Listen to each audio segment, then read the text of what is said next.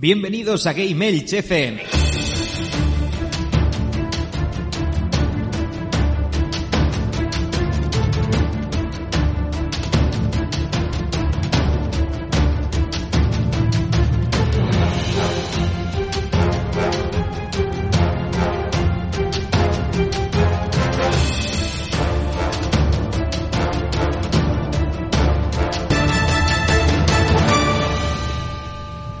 Buenas noches a todos, bienvenidos a Game Elch, vuestro podcast del portal de noticias gameelch.es.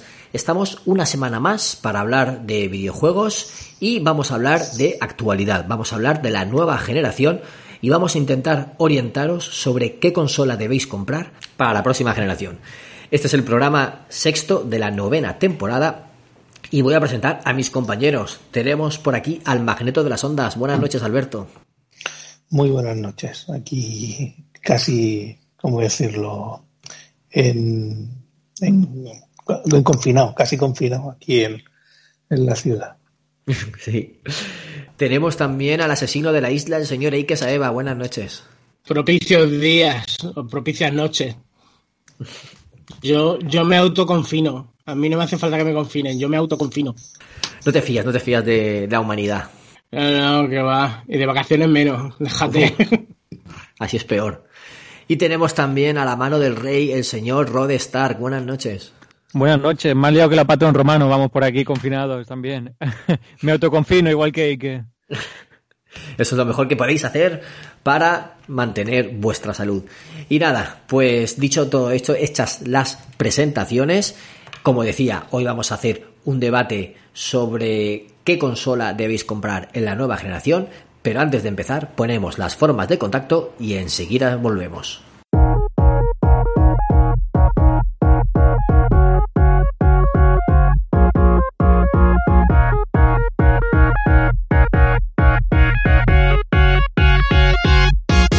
Contacta con GameElch. Escríbenos un correo a gameelchfm.gmail.com Búscanos en Twitter como arroba GameElch o en Facebook e Instagram como arroba GameElchPod. Visita nuestra web en www.gameelch.es o únete a nuestro Telegram. Y escúchanos en iVoox, iTunes o Spotify. Coméntanos si somos tu crush. Y si no, next.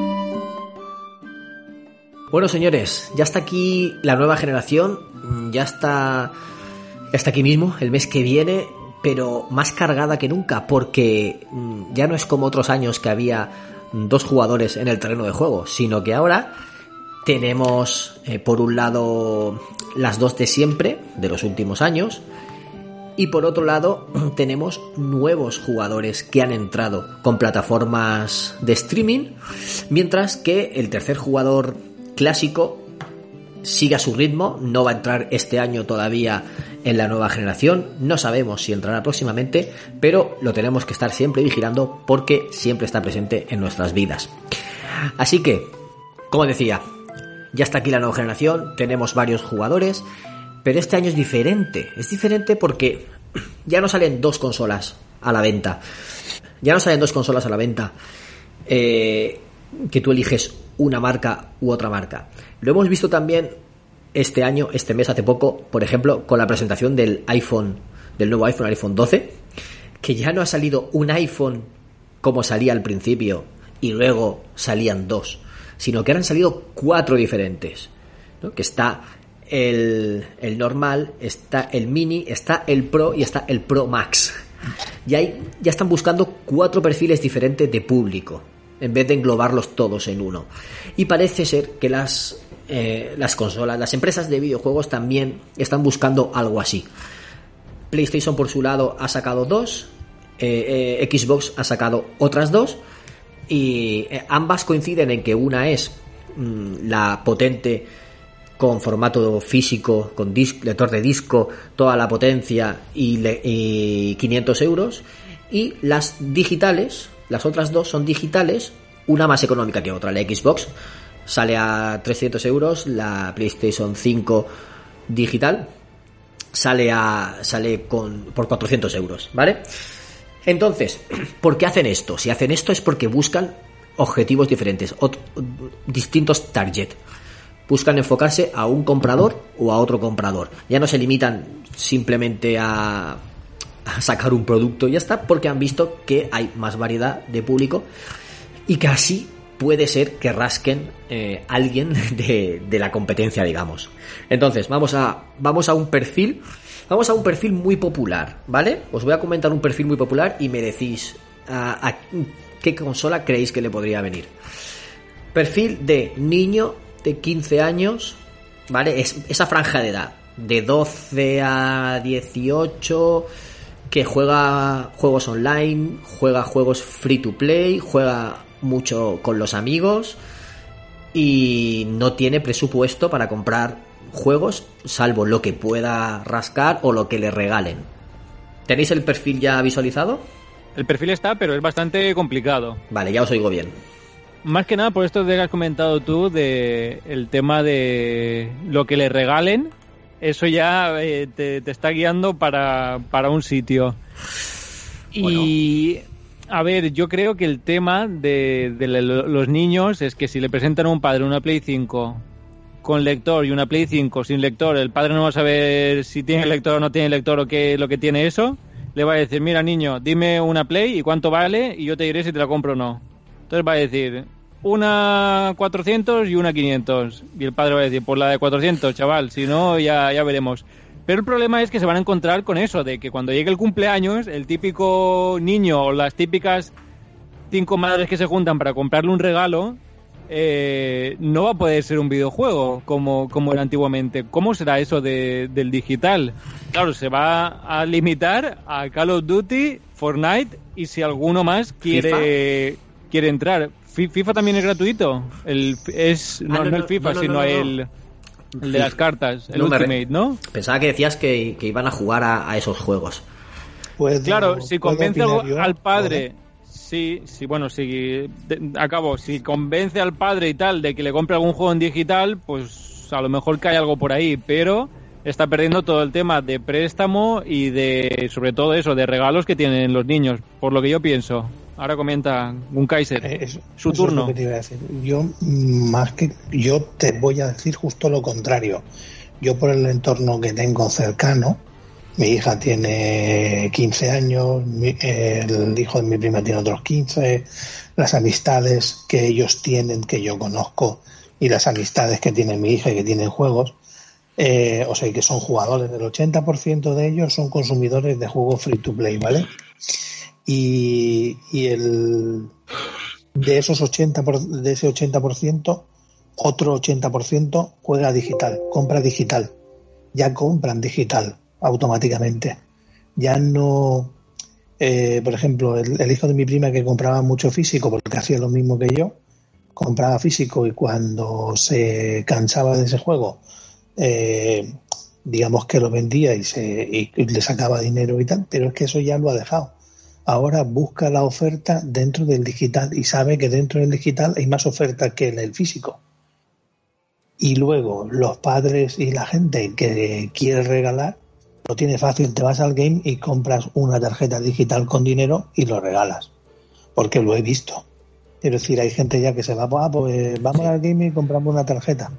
Es que el Fortnite ha hecho mucho en ese aspecto. Ha acostumbrado, Ha hecho mucho daño. Ha, hecho- ha acostumbrado de mucho hecho- a los padres a comprar Eso, digital, comprar exacto. Iba a tarjetas. decir yo.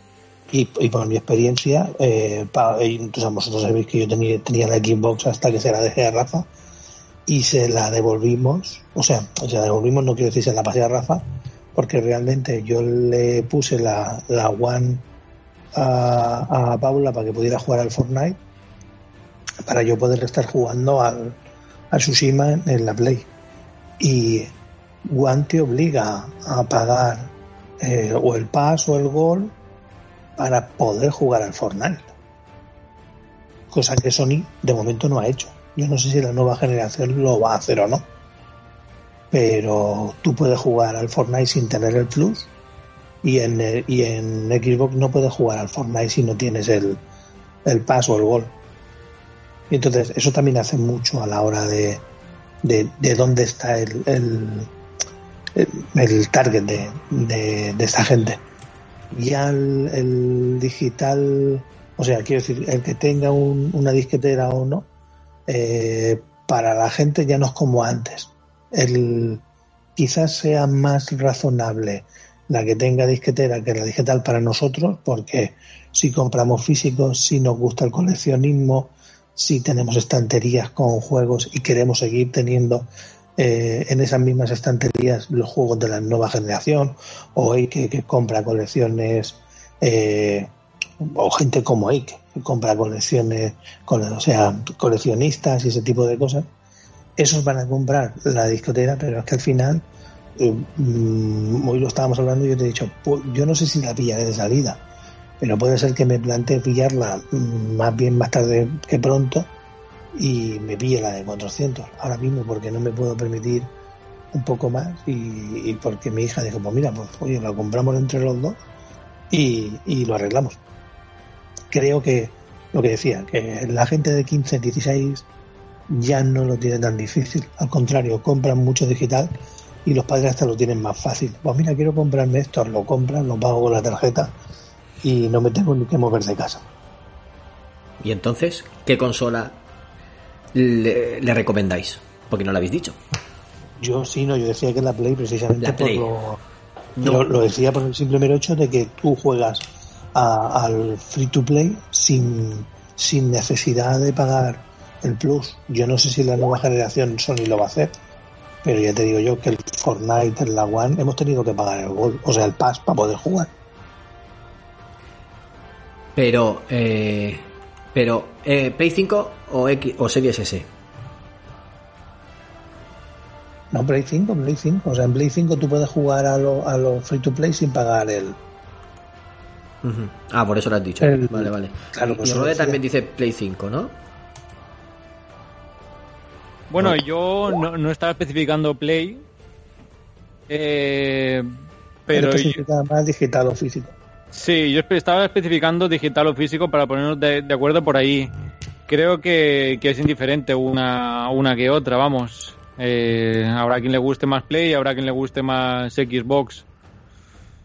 Mm, no, no, no tengo preferencia. Yo creo que es más de, de tema digital por el tema del free to play que juegan los chavales ahora porque los padres no, no les compran juegos que, que otra cosa. Y aparte también porque los youtubers también juegan y porque es mucho más asequible pillar el Fortnite que, que otra cosa. El Among Us que también está gratuito, todo el mundo, todos los chiquillos bajándose en el móvil. O sea, al final juegan el 80% lo que ha dicho Gunkai, el free to play. Entonces, bueno, ya según las preferencias. Quien le mole más Xbox, pero aquí en España seguramente el la mayoría de chavales tire por Play antes que, que por Xbox.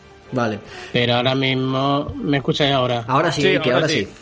Vale, pero ahora mismo la cosa ha cambiado, ha cambiado mucho. Ya no es como antes que los padres iban muy, muy ciegos a comprar una consola.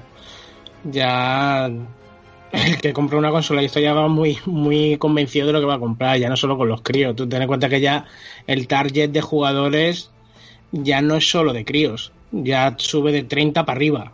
O sea, ya no somos minoritarios. Y lo que son las consolas, por ejemplo, con disco y demás, ya no te estás comprando solo una consola para jugar, te estás comprando también un aparato multimedia. Ten en cuenta que las consolas de ahora te estás comprando, aparte de una consola o una Play o una Xbox, te estás comprando un reproductor 4K. Te estás comprando algo mm, para meter DVDs, mm, Blu-ray. Eh, hay gente qué? que no, que no tiene en su casa. Dime. Adivina cuántos Blu-rays he metido en PlayStation 4. Y los Sí, tengo, ¿eh? pero tú- Tengo, tengo un montón de librería de Blu-rays, pero adivina cuántos he metido en la Play 4. Sí, habrán metido dos o tres. Yo no te digo. que Cero, no. cero, Yo ni también. uno. Ten- Tengo cuatro, tengo cuatro estanterías enteras de, de, de DVD y, y tengo un reproductor Blu-ray aparte. Y a lo mejor lo cojo y lo utilizo más en el Blu-ray que en la Play. Gente que, por ejemplo, no tiene Blu-ray en su casa o no te, o no va con el aparato, con el pendrive, como ya vamos muchos, o con el disco duro, como vamos también muchos, y lo enchufamos a la tele.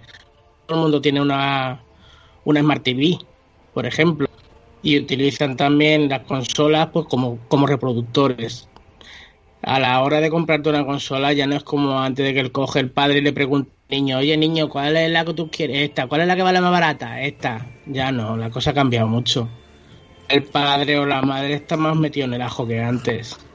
Sí, hay muchos, hay muchos que sí. Eso de que vaya el crío simplemente para eso, para jugar lo del Fortnite, ya no sé qué, ya no sé cuánto. Y ya no solo por coleccionismo, yo mismo, yo mismo ya no soy tan coleccionista como antes. Yo, por ejemplo, la consola, la de disco me la compro, pero porque me gusta más y por eso mismo, porque llevo un reproductor 4K. Y porque tengo la X, discos. sí, pero mira. Y porque tengo juegos de la Play 4, ya utilizaré menos la Play 4. La Play 4 me la llevaré a otra habitación y la Play 5 la dejaré ahí. porque puedo utilizar los juegos que tengo físicos de la Play 4. Eso es otra. Si tú, tú, por ejemplo, te coges y te compras un juego, ahora mismo, por ejemplo, de la primera ordenada de, de Play, y ya te digo de Play 5 y te digo de Xbox, todos van a ser, o prácticamente todos van a ser de interge- intergeneracional. Te van a costar más barato si te lo compras, por ejemplo, para la Play 4 que si te lo compras directamente para la Play 5. Que se quite todo el mundo también de la cabeza eso de que los juegos van a, dos- van a costar 80 euros, ¿por qué no? Porque no, porque se van a pegar un tiro en los pies.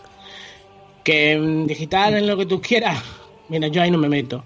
Pero lo De que hecho, son creo que cuestan más baratos, ¿no? Los de Play Ama- 5.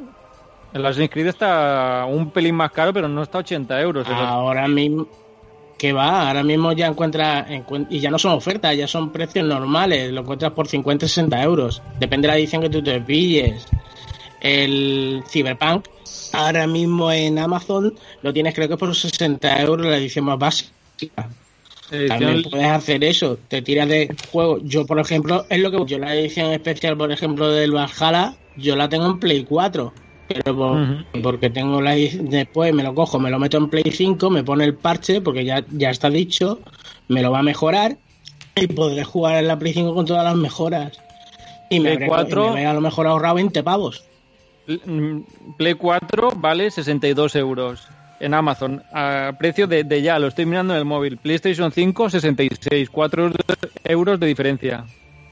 Nada de 80 Sí, pavos. es que- 4 euros de diferencia. Es, que, es que no va que no van a valer 80 euros, está todo el mundo pegándose tíos y demás, "Ah, 80 euros la nueva generación.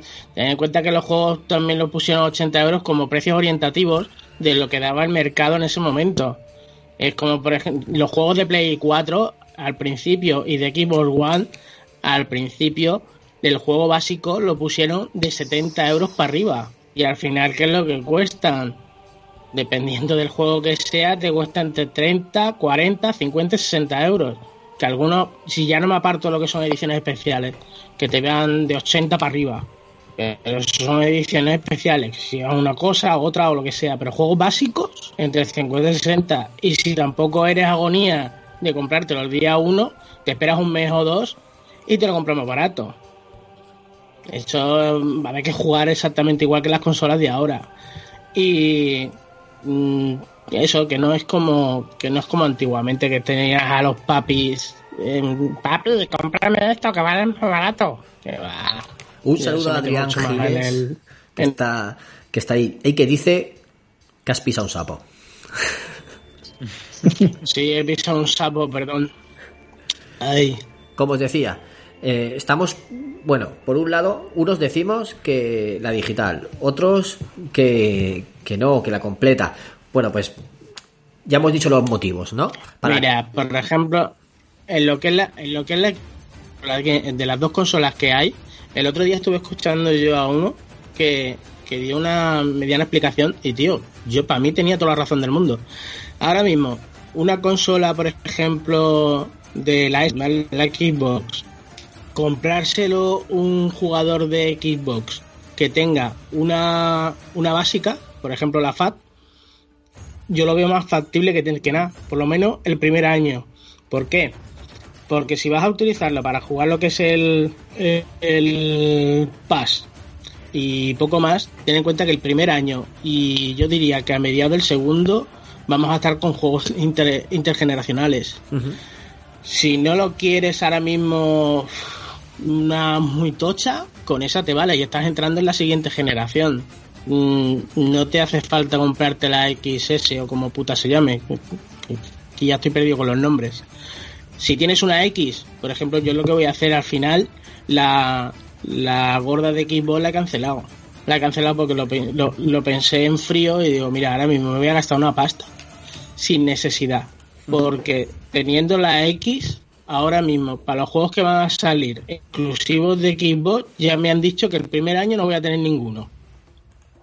Claro. De eso de Beyond. Y los que me vayan saliendo a lo mejor así en indie o lo que sea, lo voy a poder jugar con el Pass y tengo la X, que la tengo enchufada, y la tele que yo tengo, gracias a Dios me la compré adrede, y es tocha. Lo voy a ver de puta madre. ¿Que con la 5 podría hacer exactamente lo mismo? Sí, pero yo por ejemplo la 5 tiro, porque tiro más, yo mi, mi vena tiro más para Sony, y me compraré la gorda. Pero que también podría hacer exactamente lo mismo. Me compro la digital que vale más barata, tiro el tiempo el primer año, el primer año y medio, tiro con esta consola, me lo voy comprando digitales y tiro. Sí, yo entiendo, entiendo que lo que dices. Ese y yo digo, joder. Entiendo lo que dices, pero eh, teniendo ya juegos físicos, o sea, si tú eres pose poseedor de una PlayStation 4 en este caso, con juegos físicos, eh, yo no te recomendaría pasar a PS5 digital. Más que nada porque eh, con, la, con la física tienes, puedes poner tus, tus juegos de Play 4, puedes meter los discos si te apetece, y porque ya teniendo la, la posibilidad del disco, puedes buscar ofertas en el, en el futuro. Pues este lo voy a buscar de segunda mano o este me lo compro de lo que sea y, y no vas a morir únicamente a la store. Eso sí, ya tienes PS4. Ahora, me, ahora te digo, eh, si vienes de Xbox, un usuario que tiene Xbox, que no ha tenido Play 4 en esta generación y le gustaría dar el salto, píllate la digital. A ver, si te pillas la física también puedes comprar juegos de Play 4 eh, baratos, ¿vale? Pero teniendo el, el Essential, creo que era el Essential, ¿no? Lo de, lo de PlayStation Plus Essential, que te vienen los juegos más importantes de Play 4, ahí un, en una especie de Game Pass, con la digital, yo creo que te harías muy bien. Porque no tienes ya esos discos, puedes ir puedes irte ya a cambiarte al formato digital 100%. Ese, ese perfil veo yo por ahí. ¿Qué opináis de, esto, de estos dos perfiles? Gente que, que solo tenía Play 4 y gente, y gente que solo tenía Xbox One. Estamos también, a ver, el que no tenía Play 4 y ahora puede, es que está, estás en la misma. Es muy, es muy cierto lo que dices, por ejemplo, el hecho de eh, con la primera ondenada esta de los primeros 20 juegos que te regalan, estás jugando casi a los mejores 20 que tiene PlayStation en ese momento. Y ya de salida lo vas a poder jugar sin necesidad de gastarte una pasta. Claro. Que está bien. Lo de. Lo, es que lo de las consolas digitales ya hoy en día es que. Tarde o temprano es lo que es, es lo que se va a quedar. Ahora mismo mm. yo creo que es que la. Tenemos lo que es la disquetera.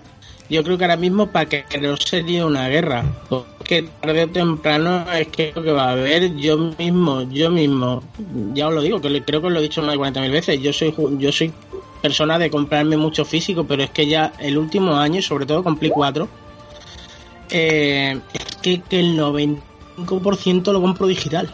Es que ya casi no me compro nada. Mira, hace que no. Ahora me voy a comprar el Valhalla. Hacía que no me compraba un juego físico. Mira, miento. El otro día me pillé el FIFA, pero porque me costó súper barato. Pero hacía que no me compraba un juego físico, pues no te exagero, como un año. Año, año y pico. Casi todo voy tirando de digital. Y de tal manera, cuando me llega la siguiente consola, me cojo, me pongo mi cuenta y tengo toda la biblioteca ahí. Mm, es que uno por sitio y otro porque también vas pillando en digital que a mí eso también me hace mucha gracia, hay mucha gente que te dice, es que te están cobrando exactamente lo mismo que la digital, que la física y todo. Y yo, no, no. Si sabes comprar, no. Porque no hace falta irte directamente a la PlayStation Store y depende, o en, la, o en el store de Xbox. Porque también depende si sabes mirar en sitios donde hayan ofertas. Y ya no te digo en plan pirateo, porque a mí eso no me, a mí no me va. Yo prefiero tener el juego en mi cuenta y tenerlo ahí. Pero es que simplemente también en las cuentas oficiales, tanto de Sony como de Xbox, te van poniendo cada dos por tres. Coño, hace, hace nada pusieron una ristra de juegos que son juegos, no te voy a decir prácticamente nuevos, pero sí que hay alguna que otro que te costaban entre 20, 30 y 40 euros. De 70 y 80 que van de salida. Algunas ediciones especiales. Que no es el hecho de cogerte y decirte que debo clavar lo mismo en una edición digital que en una edición física. Si sabes comprar, no. Que la cosa ha cambiado mucho. Que no mucho. Sí. Aprovecho para presentar al Hokage de Valencia que ha entrado ya al programa. Señor Tony, muy buenas noches. Hola, buenas noches chicos, ¿qué tal? ¿Cómo estamos? Nosotros bien, aquí estamos debatiendo y has llegado un momento que puedes dar tu opinión. Estamos hablando de adultos que tienen Play 4, que solo tienen Play 4, qué consola deberían comprarse en la próxima generación y adultos que solo tienen Xbox. Eh, en caso de que quisieran pasarse a Play 4, también qué, qué consola. Dice. Hombre, a ver, en principio si es una persona que tiene Play 4, me lo más recomendado si sea Play 4, porque sobre todo las compras que tenga, la inmensa mayoría las va a reutilizar. ¿Pero cuál? ¿La, ¿la física o la digital? A ver, yo te voy a decir siempre la física. De todo, la, todo física, ¿no? Yo la digital te voy a decir que no, porque evidentemente es una forma de poder matar los negocios que hay alrededor de la venta de segunda mano y a la gente que le guste el formato físico tenerlo en la mano. Es una forma de matarlo y pasar por el aro de los precios. Eh, he llegado a tiempo de escuchar ahí que hablar del tema de, de eh, el tema del precio, las ofertas y todo esto, pero es que sí, es verdad que hay ofertas, pero claro, eh, ¿tú crees que de lanzamiento con Play va a haber ofertas en, en, en los juegos? Es muy complicado, eso es pues yo que sé, al tiempo, pues sí, habrá ofertas. Pero es que de lanzamiento, de lanzamiento no lo va a ver ni en una ni en otra. O sea, pero eso, pero eso siempre ha habido. Pero tú, por ejemplo, piensas. Ahora... A ver, yo, por ejemplo, eh, pienso en la parte de, la típica persona que, que, compra, que siempre va rapiñeando, va buscando en la cesta, va buscando a lo más baratito, lo más guay, lo más tal. Eh, no me lo veo, no me lo, no me veo que le apetezca comprarse una novedad, tío, y diga, voy a pasar por el aro de pagar los 70 pavos que me piden, porque ese juego que, que, está ahí, hasta que esté de oferta, va a pasar, va a pasar años y años para que esté ahí. Ya no pasa, ya no pasa tanto, y tú, Tony, tú lo sabes mejor que yo. Ya no pasa tanto tiempo. En dos o tres meses ese juego está en la cesta más barato. Tío, que yo lo, he visto. Y yo, y yo no trabajo en un game. Claro, pero lo único, lo único que yo me genera dudas es el, eh, que al principio esta consola no va a estar tan fácil. Quiero decir, creo que lo van a hacer un poquito más lento. El, el, tema de que aparezcan juegos un poco más baratos. Se van a aprovechar de esa tirada que va a tener esa consola. Vamos, es la forma de verlo que creo que va a ser el así. Primer, equivoque. El primer año, el primer año por la guasa de tener los juegos intergeneracionales, no va a ser va a ser así. Ya el siguiente con los juegos que ya vienen exclusivos y demás, ahí ya no te digo que no. Claro. Pero lo que es el primer año con los juegos intergeneracionales, mm, van a estar exactamente igual que, la, que, están ahora con Play 4 o en, o en Xbox. A la nada, yo no te digo que estén tirados de precio porque no, pero a la nada tendrá juegos más, más baratos y a lo mejor el Morales sale a 50 pavos, eh, lo que es el normal, sin tener el gordo, en nada lo tienes a 30 euros en la cesta. O sea, pero nada. Sí, no, ya lo veremos. es de lo que seguro, pero vamos. Yo qué sé, tío. Yo es que ya te digo, yo con el, con el tema ahora mismo de digital o físico soy demasiado conservador, tío. Ahora mismo estoy en el plan de que creo que si sale bien eh, puede perjudicar a muchas esferas. Y entonces ahora mismo yo... Es que lo va a perjudicar. Es que lo va a perjudicar. No sé, y aparte, a ver, esto es lo de siempre. Yo todavía hay gente que, que, hablo con ella y me dice lo mismo. Dice, yo es que si del físico no es lo mismo, no me hace gracia. Yo todavía necesito mi caja, aunque hoy por hoy cada vez las cajas tienen menos sentido, porque cada vez llevan menos cosas. Al final va a dar un punto que da igual. Nada, si que, por desgracia, yo, mira, una, otra de las cosas por lo que yo ya no compro tanto en físico es por eso, porque hoy en día te compras un juego físico y tú dices, hostia, qué guay la cajita, así, mm, lo abro, hostia, cómo huele, que huele a nuevo. Pero yo cojo ese disco y sin haberlo puesto en la consola con las actualizaciones y las partes que le faltan, porque muchas veces le faltan la mitad del juego, yo lo cojo, lo pongo en la mesa y le puedo poner la cerveza que tengo ahora mismo en la mano encima, porque es para lo que me sirve, para un posavasos. Yo esa consola el día de mañana, mm, yo no te digo tanto como yo que sé, como dentro de 20 años, pero sí que dentro de 10 a lo mejor, cojo, la enchufo, no me va a tener el, o no la conecto no la el juego, no lo tengo instalado en la consola y va a ser injugable. Yo no me quiero imaginar, por ejemplo, lo que tiene que ser jugar a un The Witcher sin los parches. Eso tiene que ser catastrófico. Eso tiene que ser como en su época el, el Skyrim de PlayStation 3. tiene, y como eso 30.000. Mira, eh, fue ayer me cogí y me instalé en la consola que lo tengo en físico el online. Eh, pero no el nuevo. Lo cojo, lo pongo en la consola y nada, me, me hace y se instala el disco. Y ostras, mira, qué guay. Voy a mirar parche de instalación, actualización. Qué guay. Lo cojo, lo pongo 25 gigas de actualización. Casi Yo, pero si esto es el puto juego. Me pongo a mirar qué es lo que me había mm, grabado del disco, 5 gigas y medio. El juego me lo estaba bajando directamente del online. Eso era el, eso era el parche de lanzamiento, el juego completo, prácticamente. Porque te estoy hablando de un juego Cell Shining, no te estoy hablando de yo que sé, de un God of War o ni nada así por el estilo. no tiene nada de eso, claro.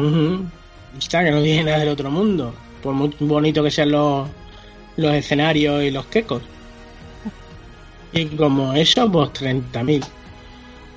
Que ya lo del digital, por desgracia, por desgracia, para muchos viejunos se nos está se nos está comiendo el terreno y, y hoy en día y será y será mucho, por ejemplo, como lo que lo que ha venido diciendo David mucho tiempo de cogerte, sentarte en tu sofá, coger el mando de turno y jugar vía streaming. Y eso va a ser el futuro.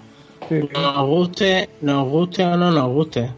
y las consolas, por tarde o temprano, se irán a la mierda. Y este y en esa generación la hemos tenido algunas con discos, pero yo estoy, vamos, que estamos hoy a 20 del 10 del 20. Yo te digo que la próxima generación, si Dios quiere, estamos aquí otra vez consolas sin disco. Y sale consola. Directamente las digitales. Yo creo que estamos en la última ondenada de consolas con disco. Sí, sí. Eh, a ver, eso está claro. pero mira, yo, yo por ejemplo, ahora que os escucho a los dos, y sobre todo tanto Eike que tiene una forma de pensar y, Tony más o menos muy pensado, yo por ejemplo me podía haber planteado eh, pillarme la, la, digital por ahorrarme un dinero, ¿vale? Pero luego si te pones a pensar dices, bueno, eh, me gasto ese dinero que van a ser 100 euros más en la disquetera y creo que eh, los primeros años que en segunda mano sí que se va a mover un poco, me puedo ahorrar eh, o voy a amortizar esos 100 euros de más con la compraventa del juego nuevo. Las ofertas del digital la tengo dentro de la consola. Si encuentro algo digital me lo puedo comprar en digital pero si voy a comprar algo nuevo, a lo mejor me planteo comprarlo físico y llevarlo al game y, hacer el, el, trueque de toda la vida, ¿no? O sea, eh, me llevo uno, te traigo otro, busco algo más, más barato en, la cesta y esos 100 euros los voy a amortizar mucho más rápido de lo que de lo que pensaba si no los compras. Pero Alberto, ¿qué te puedes ahorrar con el físico? Si, si con digital compartes cuenta, el juego que compré ya te sale, ya te sale a mitad. Ya te sale a 35 euros. O 40. De salida. De salida, de salida. Y luego ya bajan de precio también en digital. En físico, en físico puedes utilizar también lo que tiene muchas tiendas tipo el no soy tonto, el, plan, renove, el plan renove. Y Por eso es que va a salir parecido. Que eh, juego nuevo, en vendes uno y con ese te compras y que te vas a gastar menos de 40 euros en el, en el nuevo vendiendo uno. ¿Te van a dar más de 40 mm. euros por, por No, pero en, pero en tres o cuatro juegos has amortizado la disquetera.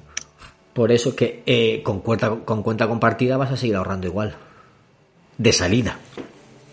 Y es que para lo que te dan, tío, nunca he sido partidario de vender juegos.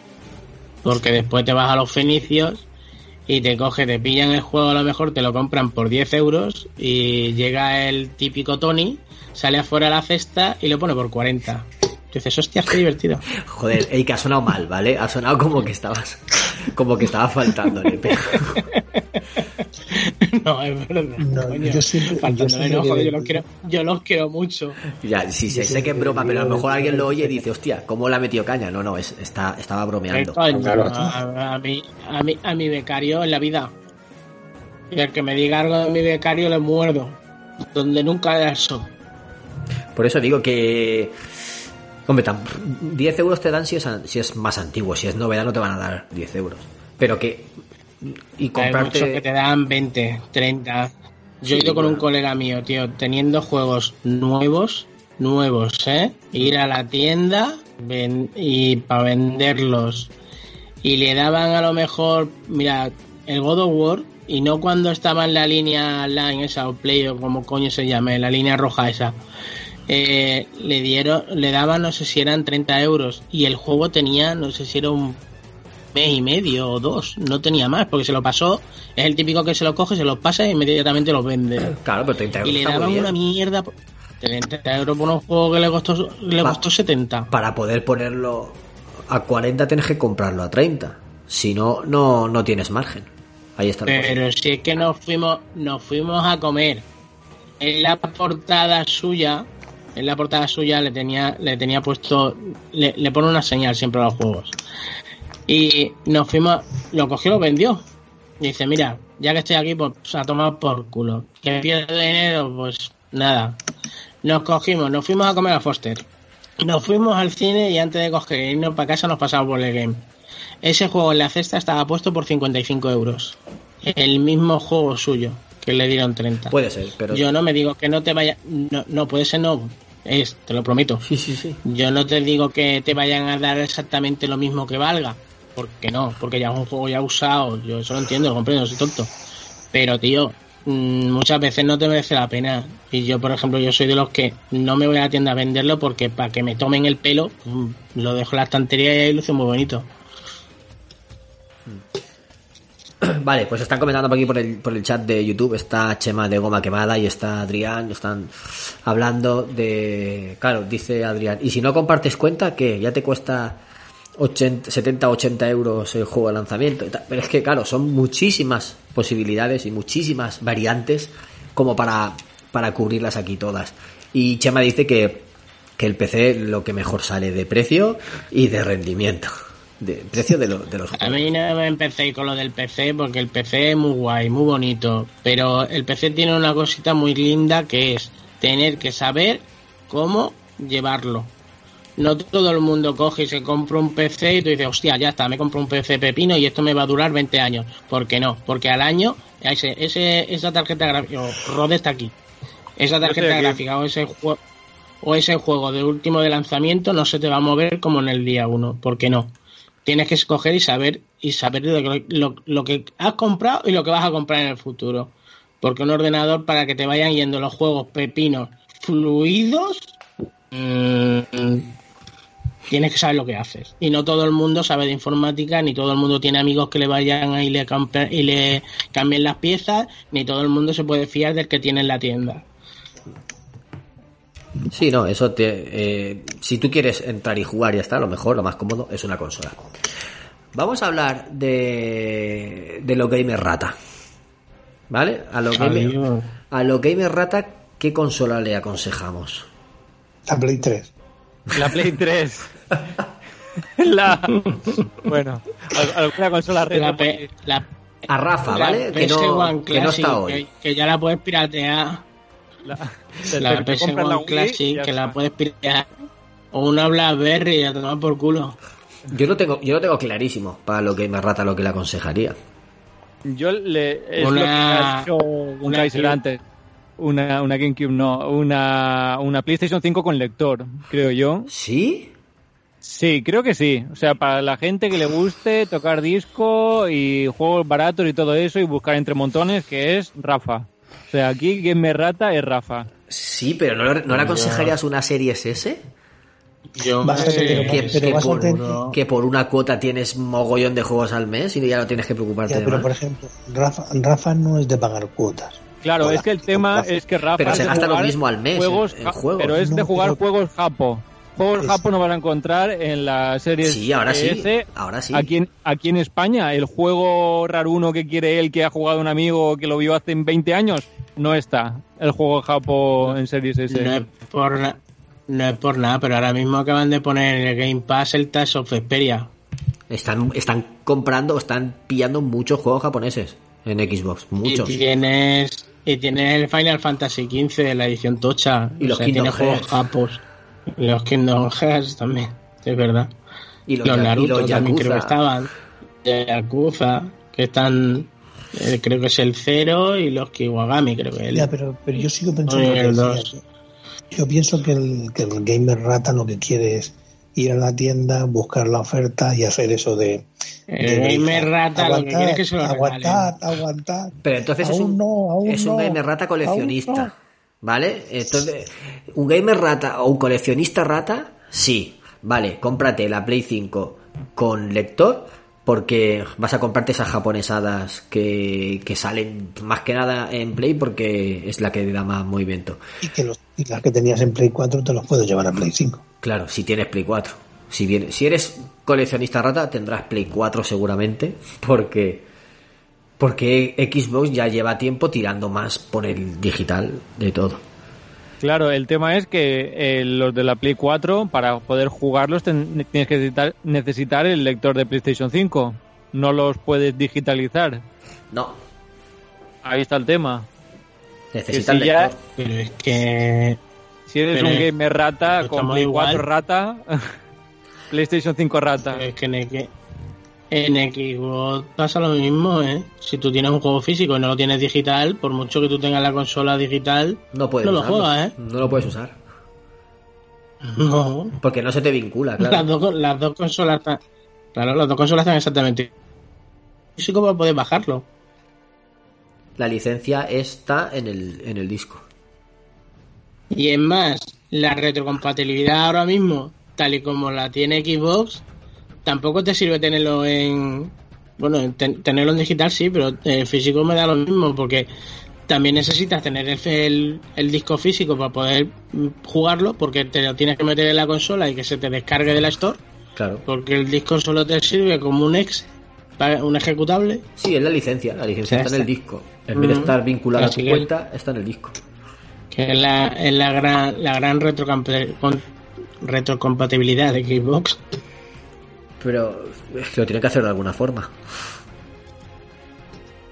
Es que. Pues coño, que me ponga que me pongan un bazar de retrocompatibles. un bazar de retrocompatible. Lo que tendrían que hacer es que los juegos ya. eh, o sea, tú te compras el juego y ya te sirve a todas en todas las consolas. O sea, tú te compras igual el. Oh, que tú. Si tú, por ejemplo, ahora mismo el juego tú lo tienes, ¿vale? Si de todas maneras me estás diciendo que me lo tengo que estar bajando de la Store para poder jugarlo, coño, que se te quede ya la licencia, como que ya el juego es tuyo. Ya, pero si te lleva- te llevas el Que disco vale, a otro, a otro sitio, Que hay mucho. Sí, es lo, que, es lo que te iba a decir ahora. claro. O que lo coges, lo alquilas y lo metes en la consola y ya está. Pero yo que sé, que hubiera en sistema algo para poder cogerlo y, bajar y, utilizarlo en la siguiente generación. Sony tiene una, una patente que te, que te vincula. montar Sony tiene una patente, no la está usando. Sony pero, tiene pero- algo pero te guardado, vincula el disco Sony a tu tiene cuenta. algo que nos vamos a cagar. Mm. Sí. Entonces, Gamer Rata. Sony tiene algo guardado que nos vamos a cagar. Sí. Por mayoría decís que lo Gamer Rata Play 5 física, ¿no? Tony. A ver, el tema, a ver, yo por ejemplo voy, voy recapitulando porque como Vale. he dejado cosas a media que no he podido decir. A ver, por lo de lo del tema de los márgenes y todo eso. A ver, normalmente eh, siempre hay que tener en cuenta que un juego se va a quedar mucho tiempo parado en una cesta. Claro. Si es verdad que si es novedad es una putada venderlo y palmas pasta siempre, obvio, o sea, ahí perdes dinero. Lo que pasa es que yo normalmente a los clientes que, bueno, la gente que normalmente cambia de juego enseguida o muy rápido, siempre les digo lo mismo, que tienen que aprovechar los planes renove. Eso es decir, que, que, que venda dos juegos, que seguro que tiene algún otro que es una castaña y lo tiene por ahí, y a lo mejor le pueden dar 10 euros más. Entonces así ya no palma tanto.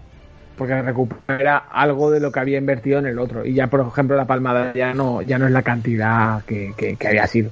Pero vamos, que eso es una minucia y es una tontería. Eh, a ver, ¿qué más? ¿Qué más había quedado yo? Eh, eh, lo de lo de el ratismo este enfermizo que, que les viene mejor Play 5 digital o, o física evidentemente esta gente le interesa mucho más la física porque en nada de tiempo con el lanzamiento la gente comprará masivamente juegos que luego no va a jugar que se va a dar cuenta que son una castaña o que no van a jugar y van a acabar en las cestas y al final irán bajando poquito a poco. Y esta gente pues se va a aprovechar de eso que yo lo veo muy bien joder. Es que es así. Y luego el tema de, de, la gente que va a optar más por el digital, pues sí, si comparten cuenta pueden ahorrar pasta, se ahorran espacio en su casa, pero bueno, pierden, pierden el romanticismo que, que, puedo decir yo. Y, y, lo bueno, y lo principal que ya lo he dicho al principio antes, el tema de los trabajos y todo lo que se nutre alrededor. Que el principal problema de todo esto viene de lo mismo. No es posible que un juego físico te pueda llegar a valer lo mismo que digital. Eso es lo que se debería de controlar ahora. Es decir, si yo, por ejemplo, compro un juego en cualquier tienda, te cuesta 80 y en la Store vale 80, vamos a ver, señores, seamos un poquito honestos. Eh, sí, la producción de un videojuego es cara, pero no hay una distribución, no hay un material usado para él en cuanto al tema de la postventa, de después de cuando se maqueta un juego y se vende. Esa parte la han quitado. Por favor, seamos honestos, quitemos el precio ese. O sea, no, no quedamos a hacer precio estándar de todo.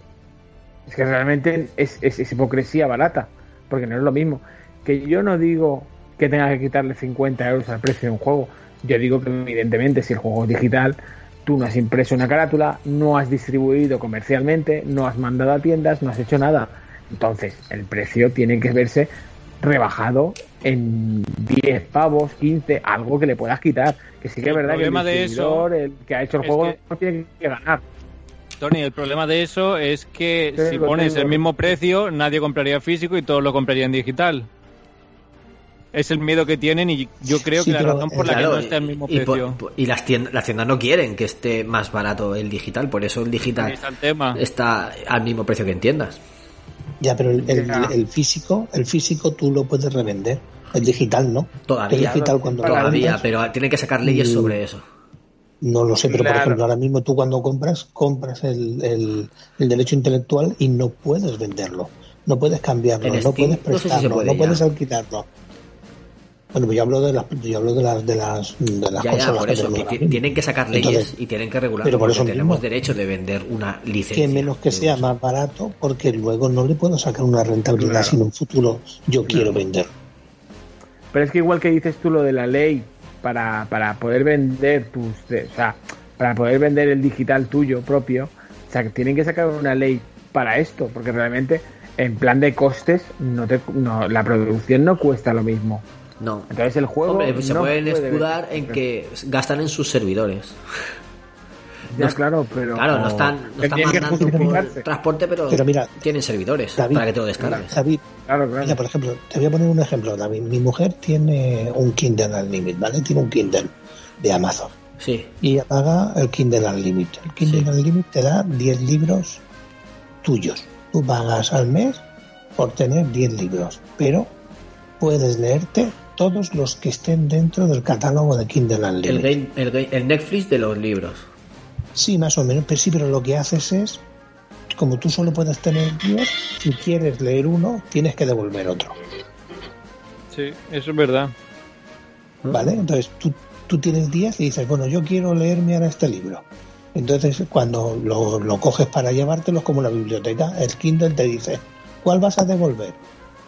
Y te quitan los derechos de uno que tú ya tengas y te ah. llevan los derechos de esto.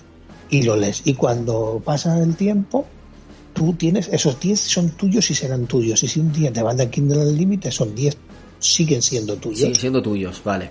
Exacto. Tú, tú tienes. Pero el, puedes cambiar por otros. Exacto. Tú, tú, puedes ir y decir, pues mira, devuelvo este y me llevo el otro. Y ahora este mes, pues mira, ahora quiero, este ya me lo he leído, no lo quiero tener en la colección, lo devuelvo, o como tiene mi mujer, mi mujer tiene tres o cuatro que son eh, va a hacer el cambio lo que le gusta lo tiene, pues tiene 4 o 5 guardados.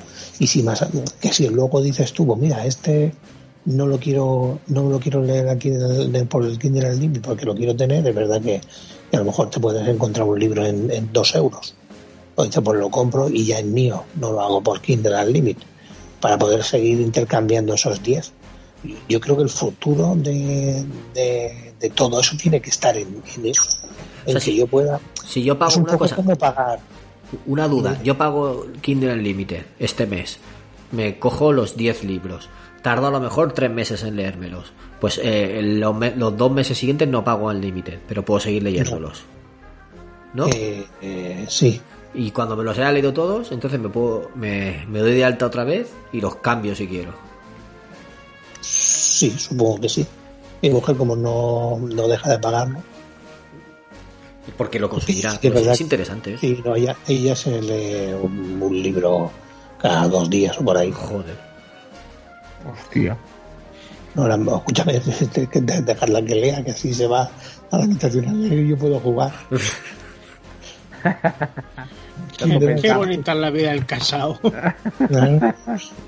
Madre mía. Pero quiero decirte que el futuro, el futuro debe ser algo así. Vale que a lo mejor ya lo encontramos un poco tanto en el PAS como en, como en el otro, pero sin embargo, lo que no hacen las, las, desarrolladoras dentro, o sea, eh, ni Microsoft ni, ni, Sony es que todo lo que tú compres en el PAS o en el No, cuando dejas de pagarlo lo pierdes.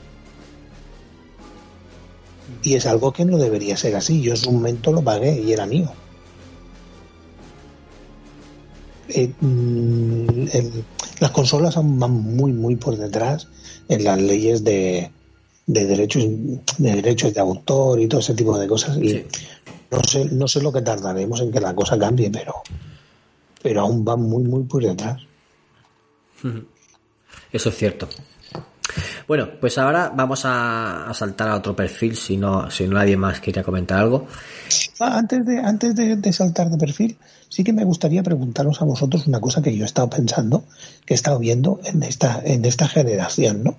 Tengo la sensación de que esta generación ha hecho, eh, mm, ha intentado hacer más fanboyismo que, que ninguna otra creo que las desarrolladoras, aparte de que estén haciendo bien su trabajo, como creo que Microsoft lo lleva haciendo bastante bien, que es pues, hacer que todas las plataformas del, videojuego eh, funcionen en, diferentes plataformas, que lo puedas tener aquí, que lo puedas tener allí, que puedas tener el, el Pass, que siempre hemos dicho que, me parece un buen, un buen, o un buen producto y Sony en ese aspecto va un poco más por detrás de, Microsoft. Pero sin embargo me da la sensación de que se, se tiran mucho los trastos. Ya no sé si entre ellos, ¿no? Pero sí la comunidad. La comunidad este año está siendo, eh, no sé cómo decirlo, está siendo, eh, vale huello, por tanto uno por el otro. Tóxica. cualquier cosa que Sony... Totalmente tóxica. Y por eso digo, cualquier cosa que ha sacado Sony que si mm, menos teraflops, que si no sé qué, que si eh, metal líquido, que si lleva un Terminator dentro, que lleva metal líquido, hostia, eso es súper corrosivo. No sé, me, da la sensación de que, o, la otra, una, un, si es un ventilador, que si es, no sé, este año me da la sensación de que cualquier noticia que sale, enseguida salen los fanboys de un lado y del otro a pegar cuchillazos. No sé, este año creo también, la generación más tóxica de que, que, yo he escuchado. También, por ejemplo, por parte de tanto cuentas de Xbox como, mira, en Play, por ejemplo, o en la de Sony yo no lo veo tanto. Pero, por ejemplo, en la de eh, Xbox, tío, están esperando últimamente, que no es por defender una ni tirar mierda a otra ni nada por el estilo. Esto lo digo como apreciación personal. De coger y decir, eh, yo qué sé, vamos a tener las carátulas negras. Inmediatamente te sale el típico Twitter de la otra, pues nosotros tenemos las carátulas azules, verdes, no sé qué, no sé cuánto, y no como la competencia que solo tiene un color. Tío, ¿a qué viene eso?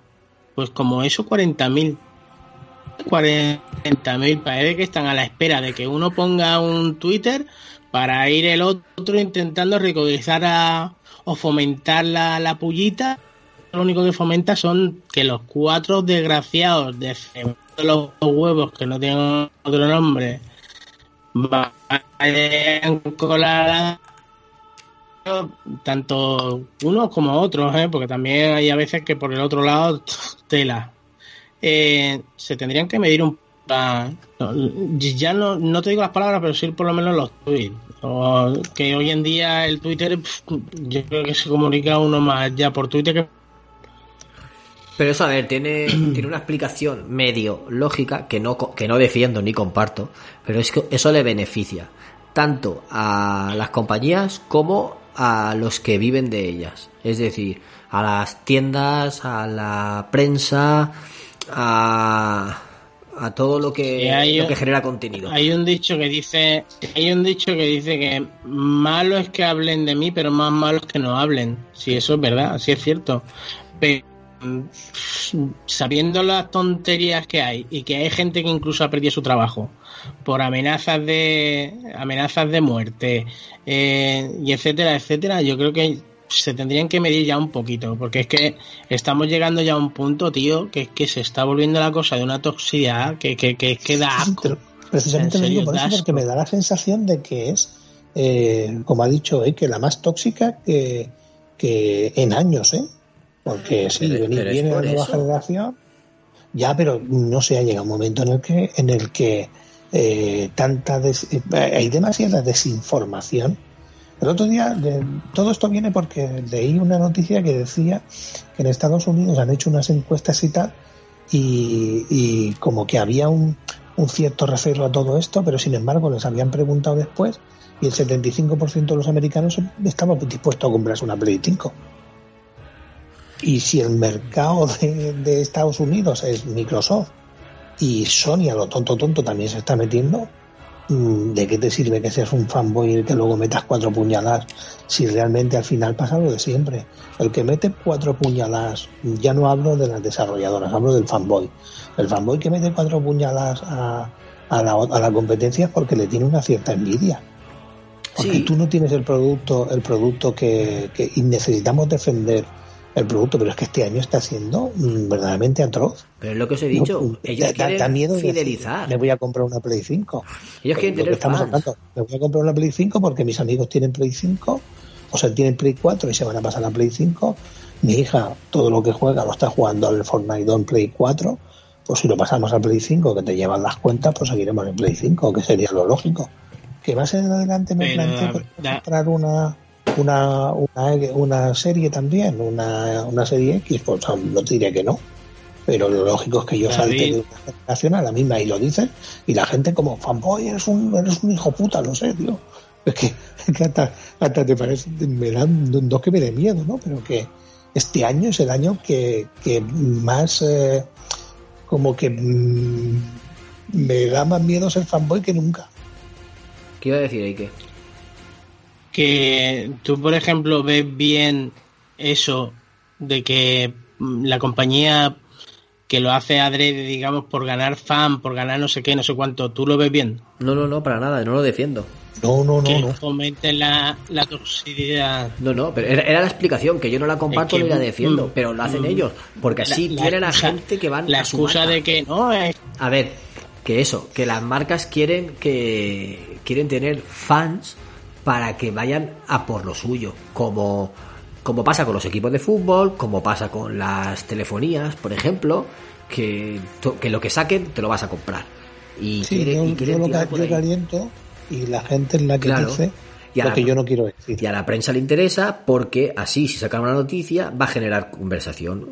Porque saca uno para picar al otro bando y entonces son visitas, son visitas para la web, entonces también les interesa.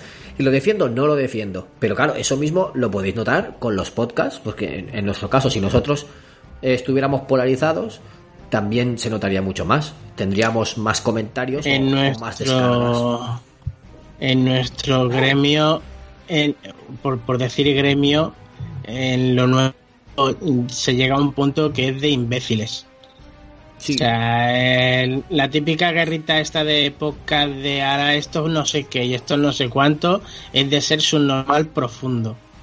Porque esto es algo que ni lo cobran ni, ni la mitad de las veces está agradecido ni nada por el estilo. Y no para ponerme en plan en plan negro, pero es que mm, uf, es que ese, es que ese tema me, me enerva, me enerva, porque es que me encuentro cada subnormal de que tendrían que ser más, mm, ya no es compañero, sino coño, estás haciendo algo que nos gusta el mundo y que lo compartimos y demás, y no el hecho de ir metiendo pullitas en un programa o pullitas al otro, pullitas al otro. Mm, en, lo, en lo nuestro da pa- en lo nuestro da programa, vamos. Sí, sí, sí, no, y, y podremos hacer más adelante un debate de- sobre esto, porque, porque tiene mucha tela. Porque una cosa es decir que te gusta algo, como Rafa lo dice muchas veces, que a él le gusta, Claro. que a él le gusta Nintendo, y lo dice. Se dice, a mí, a mí me gusta Nintendo, pero lo amo y lo odio. Es crítico con eso. Y vale, como me decía Kenny antes, que no está Rafa, que no se puede defender y no puede comentar. Vale, no lo menciono más. Pero vosotros dos mismos, Tony y tú, decís que PlayStation os gusta mucho, pero también tenéis la, la Xbox. Tony la ha reservado, tú la tenías reservada.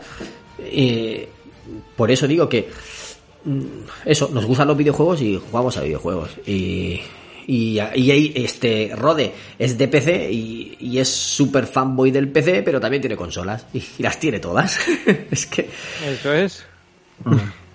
una cosa es lo que ha dicho lo que ha dicho siempre Alberto y con esto con esto cierro el tema del debate de, de Sí, las sí. guerras de consola no somos fanboys somos pobres ya está no las tenemos todas porque no podemos o, o- no las De tenemos hecho, todas tenemos una One, tenemos una One que está rolando por el equipo. tenemos una One y yo ahora tengo Switch. El único que no tiene Switch es Alberto.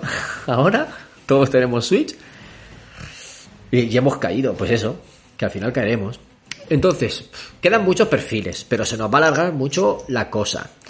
Eh, yo solo quiero que comentemos rápidamente uno que no hemos mencionado, que es el de los adultos que juegan ocasionalmente a la consola, la tienen para jugar alguna partida de vez en cuando y por si los niños cuando crezcan le, piden la consola.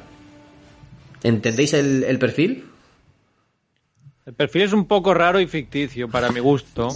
No, se nota, se nota que no lo has visto. O sea, padres del colegio, y eso es, eso se llama Pero- regalo pero joven. es- ese padres perfil no va a saltar a la nueva generación tan pronto. Le, le diré a mi novia de comprar una PlayStation 5 por si algún día tenemos hijos.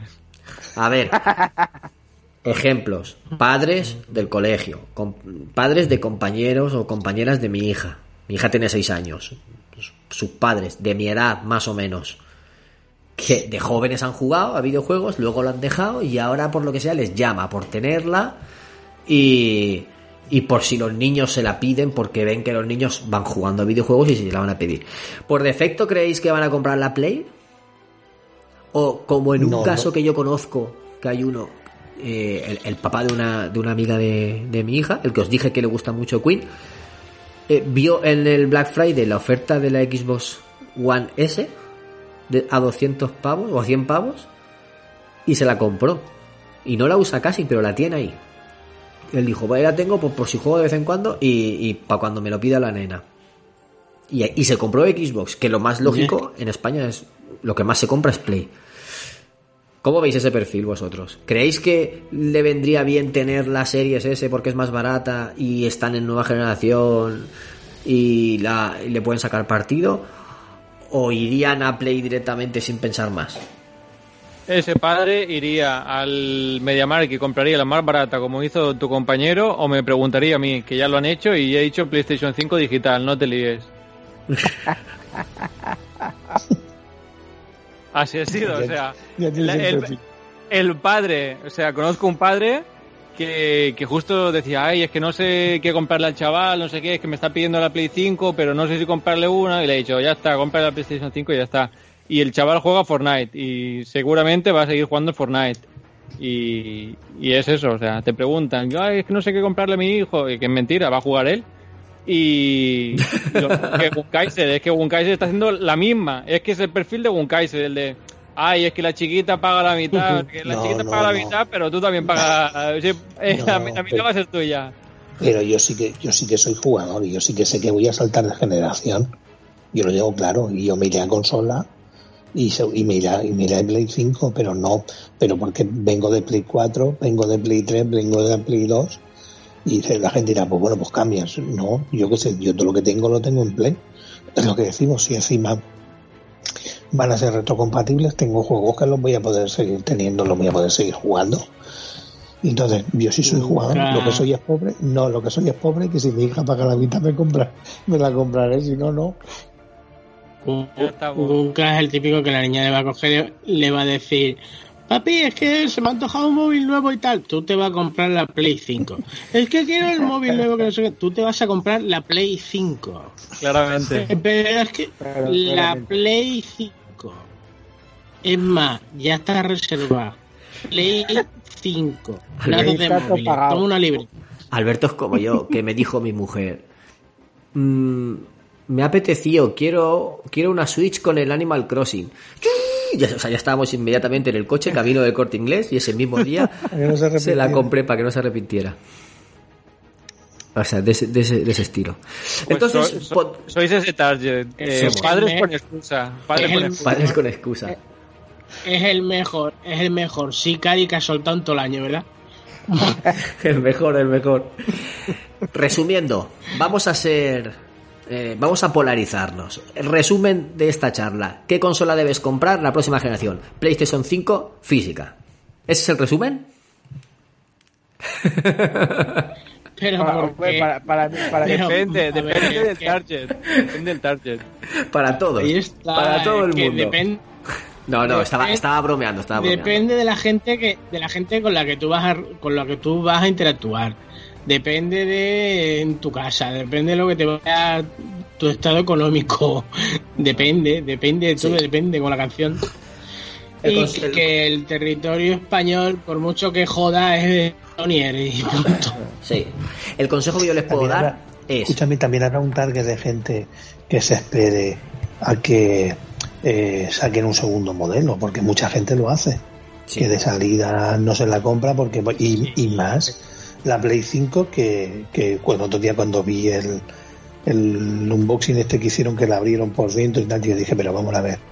Eso, eso qué? Yo tengo un aire acondicionado que es más pequeño. Es un armario empotrado. Es bastante grande. La, la gente comentaba le- en el vídeo este de- del chino que hace el despiece, dice, espero que el chino sea en miniatura. Porque parecía, claro, o sea, tú te acostumbras a una consola y la consola era enorme al lado del chino, me parecía un armario ropero empotrado. Y, Tú y decía la cuenta, mira, y también la, la, la gente también es gente muy mala leche. La, Sean si te fijas en los mesa comentarios, pero me estaba... Yo no- te- no te digo que no, pero la mesa donde estaba el japo desmontando la consola, donde él la tenía, si veis, hay un hueco que es otra parte de la mesa, es como una especie de cajón. Esa de estas de, de escritorio donde tú metes el teclado y demás. eh, en grande. Y el tío lo hace de ahí, por eso parece que es un tamaño que le llega hasta la cabeza. Después de por sí que el tío es tamaño, es tamaño japo. No me pidáis un, que tiene un nombre mediano, pobrecito. Además, te Que es grande, una cosa. consola grande, no te digo que no. Eso es lo que te iba a decir. Una de las cosas que yo Que no pensé. es tan bestia. No, pero una de las cosas que yo pensé es que cuando la despiezas, realmente las dos piezas más grandes de toda la máquina son los, los que están, digamos que las dos piezas que están diseñadas a que la máquina se refrigere. ¿Vale? Porque son los dos ventiladores esos super tochos y los disipadores esos que, que, que prácticamente son más de media consola. Y yo digo, pues casi prefiero. Por eso digo, casi prefiero que la máquina sea grande y que, y que no tenga los problemas de calentamiento que han tenido generaciones atrás. Y ya no solo de calentamiento, porque también leí un, no sé si leí un documental o lo, vi en un podcast, no recuerdo ahora, que decían que si se calienta menos los ventiladores trabajarán menos y, y tendremos menos turbinas, mm, menos videoconsolas con turbinas dentro de nuestras habitaciones. Eso también se agradece, que, que, que tu Play cuando estás jugando a un juego que lo lleva a un límite no empiece aquello que parece un Harrier de la Segunda Guerra Mundial. Mirad, tenemos aquí en, YouTube que nos dice eh, Mangaroka, que ha entrado al chat, dice que esa estrategia la hizo para pillar la Play 4. Y ahora su hijo con el Fortnite en Switch solo juega Fortnite Clash Royale y Brawl eh, no sé si el Brawl Stars o, Brau- no sé. Y luego dice que y tiene la Play colgadita en su habitación junto a la tele. O sea, hizo la técnica de usó al hijo para comprar la Play y ahora la tiene él y el hijo fuera. Y dice Adrián La Giles, técnica Homer es infalible. claro, Adrián Giles dice que se comprará la Play 5 y su hija seguirá jugando a la Play 4, que eso es lo que quiere hacer Alberto, que comprarse que su hija le pague media Play 5 para que ella siga jugando al Fortnite en la Play 4. Correcto. Y Adrián Giles lo ha entendido. claro, Adrián Giles lo ha, lo ha clavado y dice que que su hija, su hija, Uka, puedo, puedo ser puedo, puedo ser buena persona contigo, Uka. Sí, sí, y a mí sí. ahora me sobrarán dos plays. Te, te puedo mandar una. ya le vendría bien. Y Pero esto entre tú, esto, esto entre tú y yo. Saquen la Play 5 de la caja, le diré, toma. Pues lo que iba, lo que iba a decir antes. Que eh, mi consejo para la gente que no tenga claro qué consola comprar. Ya hemos dicho varios perfiles, ya hemos dicho varias sugerencias, ¿no? Que analicen eh, qué plataforma tienen ahora y, y, primero cuál les interesa, ¿no? Por cuál les llama más la atención. Entonces que se fijen qué consola tienen ahora mismo. Si tienen juegos físicos o no, que puedan aprovechar. Si tienen juegos digitales o no, que puedan aprovechar con el cambio. Eh, si si tienen, si hay exclusivos que le llamen la atención de una o de otra. Y también el presupuesto que vayan a tener mensual o anual para comprar juegos y si necesitan mucho las novedades. Porque si no necesitan mucho las novedades, pues cosas como Game Pass les puede beneficiar, lo digo por esas cosas. Entonces, cada uno que se, que se haga su listado y diga, pues eso, yo tengo esto físico, yo tengo esto digital. eh, mm, me llaman estos exclusivos o no me llaman los exclusivos, soy más de multiplataformas. O, mm, o sea, me gustan mucho las novedades, voy a ir a por novedades o no tengo prisa, jugaré dentro de un año o dos años cuando bajen de precio o cuando me los metan en un eso, en PlayStation Now o en, Game Pass, que se hagan su listita y con eso lo van a sacar enseguida. Yo creo que, que eso, simplemente haciendo esa lista van a tener claro cuál es su perfil para, para elegir consola. ¿Qué, qué opináis? ¿Estáis de acuerdo? Sí. Sí, Yo creo que sí. cual. Y que vayan al, al game de Valencia a comprárselas todas a, a Tony. No digas nombres. no digas marcas. a la tienda Lila, si acaso. A los Fenicios. Tú dices Fenicio, te entiende todo el mundo. Aló. Y el consejo final de Tony es todas, todas eh, físicas, ¿no?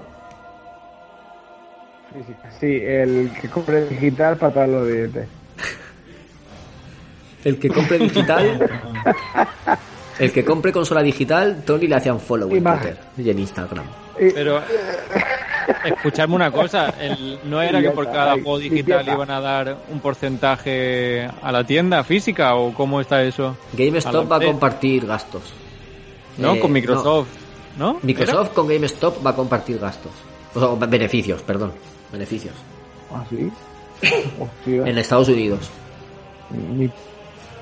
A ver, a ver si Sony... De cada, de cada consola digital que vendan las tiendas, luego le van a dar un porcentaje de las ventas. De las ventas de juegos digitales, creo que era. O sea, aquí en España no. Me lo leí muy por encima, ¿vale? No, no, puedo, no puedo dar más datos, pero eso es lo último que leí. A ver si suena la flauta y Sony da algo ahí a la otra tienda, a la competencia de España. Es lógico. Vale, pues señores, vamos a dejar aquí el, el tema debate y vamos a pasar a una sección nueva del programa que vamos a, a traer mm, cada dos veces al mes. Dos veces, dos veces al mes tendremos una sección de entrevista eh, que tenemos que tenemos por determinar el nombre de la sección todavía está en el aire. Está una, una propuesta es Game Age Dev de development, de desarrollo. Y está ahí, Rode, está en el aire, ¿verdad? El título. Está un poco en el aire, sí. estamos trabajando en ello. Estamos en ello, o sea que próximamente lo, anunciaremos oficialmente. La entrevista de esta semana, a cargo de nuestro compañero Ruby, que está todo, todos los lunes con el Gamers News a tope, pues entrevista a Carlos e Íñigo de Da Gamer, que se escribe eh, DAGMR, D-A-G-M-R. Da Gamer, parecido a Da, da Soul, ese de deportes, Dazone, el canal ese de, televisión de deportes, pues pareció Da Gamer. Y es una plataforma para, para juego online y sports. Así que os dejamos aquí con esta entrevista y enseguida volvemos.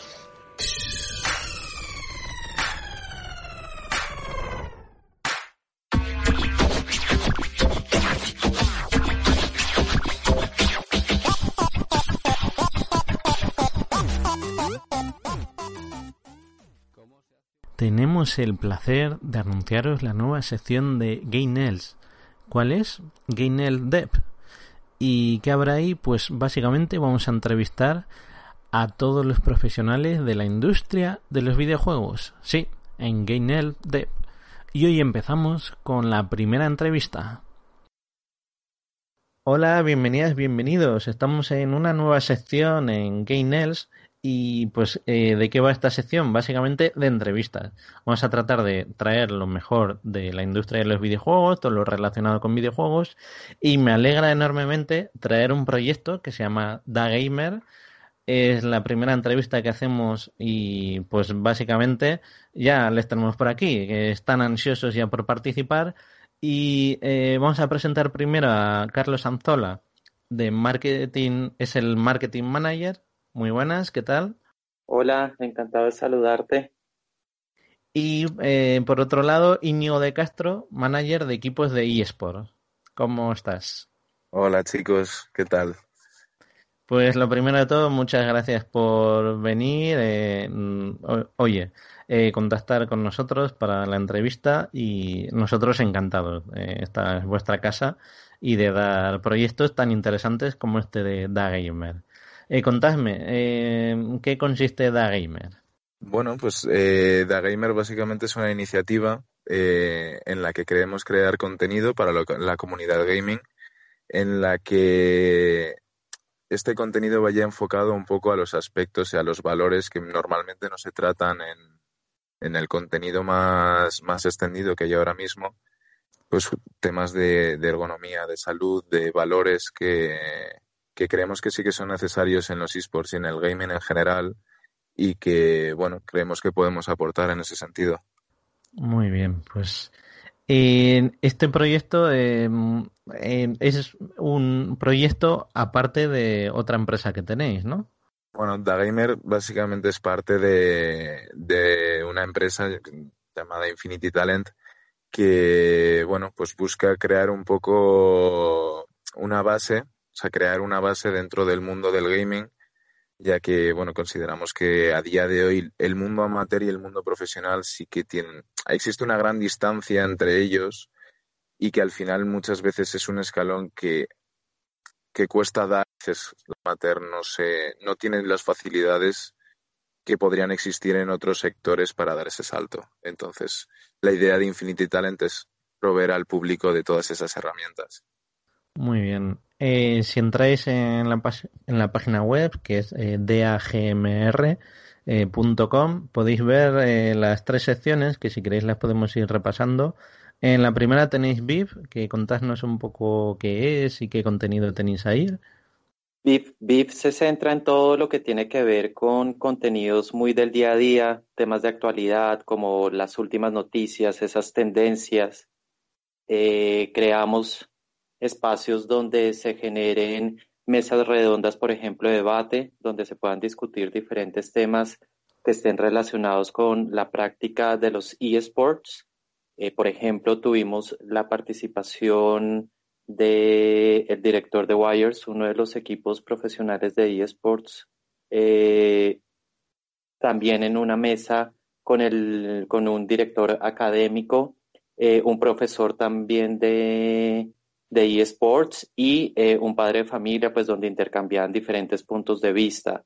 Eh, en esta sección, pues principalmente lo que queremos es enfocarlo mucho a, a conocer como todo ese, esos temas y esa información que necesitamos tener del día a día para mejorar eh, cada uno como persona y pues adicionalmente en la práctica del deporte. Entonces, me imagino que este proyecto ha salido un poco de la necesidad de dar a conocer los eSports, que la gente no los vea eh, tan mal, que hay gente que se dedica a esto, que puede ser una profesión de, futuro, incluso de presente, eh, con las plataformas de streaming tan populares que tenemos ahora. Eh, contadme un poco mm, cómo salió este proyecto y, por qué estáis ahora en la necesidad de darlo a conocer. Eh, realmente surgió de hablar con la gente, ¿no? De hablar con todos mm. los actores que se encuentran dentro de la industria de los eSports, eh, hablando con jugadores de, de, todas las edades, pues para nadie es un secreto que como hay jugadores desde los 10, 12 años, también podemos encontrar eh, personas de 50, 55 que aún eh, juegan videojuegos y empezamos a, identificar como algunos elementos necesarios que no se tenían en cuenta en este momento. Entonces, eh, pues queremos trabajar en unas líneas para poder dar esa conciencia a cada una de las personas eh, sobre las acciones o las actividades que desarrollen en torno a la práctica, principalmente. Como, como te comentaba, sentarnos, eh, nos hemos sentado a hablar con jugadores, padres de familia, empresas de, que se dedican a la industria de los eSports, desarrolladores de videojuegos, y a partir de eso, pues fuimos encontrando temas que hoy en día, pues no se les daba la importancia que nosotros vemos necesaria para que esas nuevas generaciones y las generaciones actuales pues puedan desempeñarse de una mejor forma. Desde luego, la, verdad es que viendo el contenido que tenéis, eh, por ejemplo, puedo citar la mirada del gamer, donde se habla un poco de la oftalmología, eh, Laura eh, Boronat, que es una de las mejores jugadoras de Counter-Strike, eh, bueno, eh, tenemos habilidades visuales de los eSports, eh, un montón de estudiantes, la ergonomía del gaming, la salud en los eSports. Este contenido es muy original, o sea, os felicito porque es algo que no se que se sale un poco de la norma, ¿no? Es, es mm, como se diría, eh, bueno, es, es único y es, es canon y que, que yo creo que le sienta bien. Eh, ¿Vais un poco por esa línea, por tratar de ofrecer algo diferente? Justamente esa es la línea que, queremos desarrollar. Eh, nuestros contenidos siempre van a estar apoyados de, de una línea o un apoyo a nivel de expertos, es decir, eh, tenemos expertos en, en, la práctica de los videojuegos, tenemos expertos en los en desarrollo de videojuegos, tenemos expertos en el tema de, de los negocios de los eSports y tenemos también expertos especializados cada uno en diferentes eh, profesiones y temáticas, como pueden ser temas de fisioterapia, como pueden ser un director académico eh, en una escuela, como puede ser Mm, una persona que ejerza alguna actividad también en torno al negocio, como puede ser la parte de marketing, de aspectos legales, y pues a partir de toda, de ese conjunto de, de personas, pues hemos ahí donde, donde creamos ese valor diferencial en nuestros contenidos. A partir de, de esa unión de diferentes puntos de vista, lo que queremos es proporcionar una información que refleje lo que la otra persona al otro lado de la pantalla pues está mirando, ¿no? Lo que buscamos es hacerlo muy personal y muy, eh, y muy experiencial, que la persona que está al otro lado de la pantalla se sienta relacionado con los contenidos que estamos eh, generando, porque en algún u otro momento se han visto afectados o identificados. Genial, Carlos. Pues vamos, eh, Íñigo, también, si quieres, a la sección de Academy para que me contéis un poco pues qué se puede ver ahí y qué se encontrarán la gente que visiten la web o sigan por las distintas redes sociales. Bien, eh, pues en Academy principalmente el contenido que, que intentamos generar y que, y al que nos enfocamos es principalmente eh, tutoriales o vídeos de how to eh, de distintos videojuegos para ayudar a la gente que desea eh, incrementar su nivel o mejorar su nivel en, en distintos videojuegos para conseguir sacar el máximo potencial de sí mismos. Eh, tenemos de distintos videojuegos, eh, tenemos de FIFA, Pro Evolution 20, League of, Legends, Fortnite y al final el objetivo de estos, de estos vídeos es con un, con un profesor especializado en esports y en gaming, ayudarles a entender de una forma mucho más completa y mucho más profunda los videojuegos. Wow, genial. La verdad es que estoy viendo aquí hasta de, Splatoon 2, eh, o sea que muy bien. Y eh, comentaros, eh, claro, la, gente que quiere empezar en este mundillo, me imagino que os habrá tocado responder la típica pregunta de ¿se puede vivir de esto? ¿Se puede ser jugador profesional en España? ¿Cómo lo veis el tema? Bueno, hace unos años la respuesta habría sido más complicada. A día de hoy, yo creo que perfectamente se puede vivir de los, de los videojuegos. No es un camino de rosas, como no lo es ningún sector, pero si al final, como todo, si aportas un valor diferencial y eres bueno en lo que haces, perfectamente yo creo que se puede vivir de ello. ¿Y los padres qué opinan? Que ahora que estoy viendo aquí el vídeo, que, que además me ha parecido muy buena idea, ¿eh? el tema de también entrevistar a padres que vayan a la academia para contaros impresiones, ¿qué os dicen? Bueno, a ver, al final tampoco puedes generalizar. Hay, hay padres que les parece que es el futuro y hay padres pues que creen que es una, una afición más. En general, los, los padres con los que nosotros hemos tenido contacto sí que entienden que no son solo videojuegos, sino que también son una vía más para aportar valores que de otra forma pues sería más complicado transmitir eh, valores humanos, estrategia, eh, trabajo en equipo. Eh, entonces, bueno, o sea, en general los padres con los que hemos hablado sí que están más volcados en este sentido y sí que están más abiertos a, a que sus hijos prueben los videojuegos de una forma constructiva. Pues hablando de padres, eh, también em, eh, en Fanzone he visto que también traéis famosos y cosa que me ha sorprendido ver caras reconocidas como Poti Castillo, que ya sabéis, el bailarín eh, más conocido de la tele, Sergio Martín, que era presentador en las noches de televisión española, tenemos a Luis Troya, un periodista eh, también conocido, y también a Ana Pastor, que bueno, quien no conoce a la periodista por excelencia en La Sexta, y que bueno, pues que ahora lleva el objetivo y está en miles de proyectos. Y la verdad es que, joder, me, ha gustado bastante el contenido. Eh, bueno, contadme un poco eh, cómo fue eso y, y cómo se siente al traer gente importante al proyecto. Bueno, pues eh, o sea, la verdad que o sea, es, una experiencia distinta al ver a gente que de una forma normal no, no asociarías con el mundo del gaming, probando ese, ese mundo y dándote su opinión, que generalmente es más constructiva de lo que el ideario general puede tener en la cabeza. O sea, esa imagen de, bueno, pues el chico que se encierra en su cuarto y tal la imagen de los videojuegos empieza a cambiar y lo puedes ver en figuras como estas en las que te dan otra visión y te dan una visión mucho más, más constructiva y mucho más completa de lo que al final es el mundo de los videojuegos y del gaming.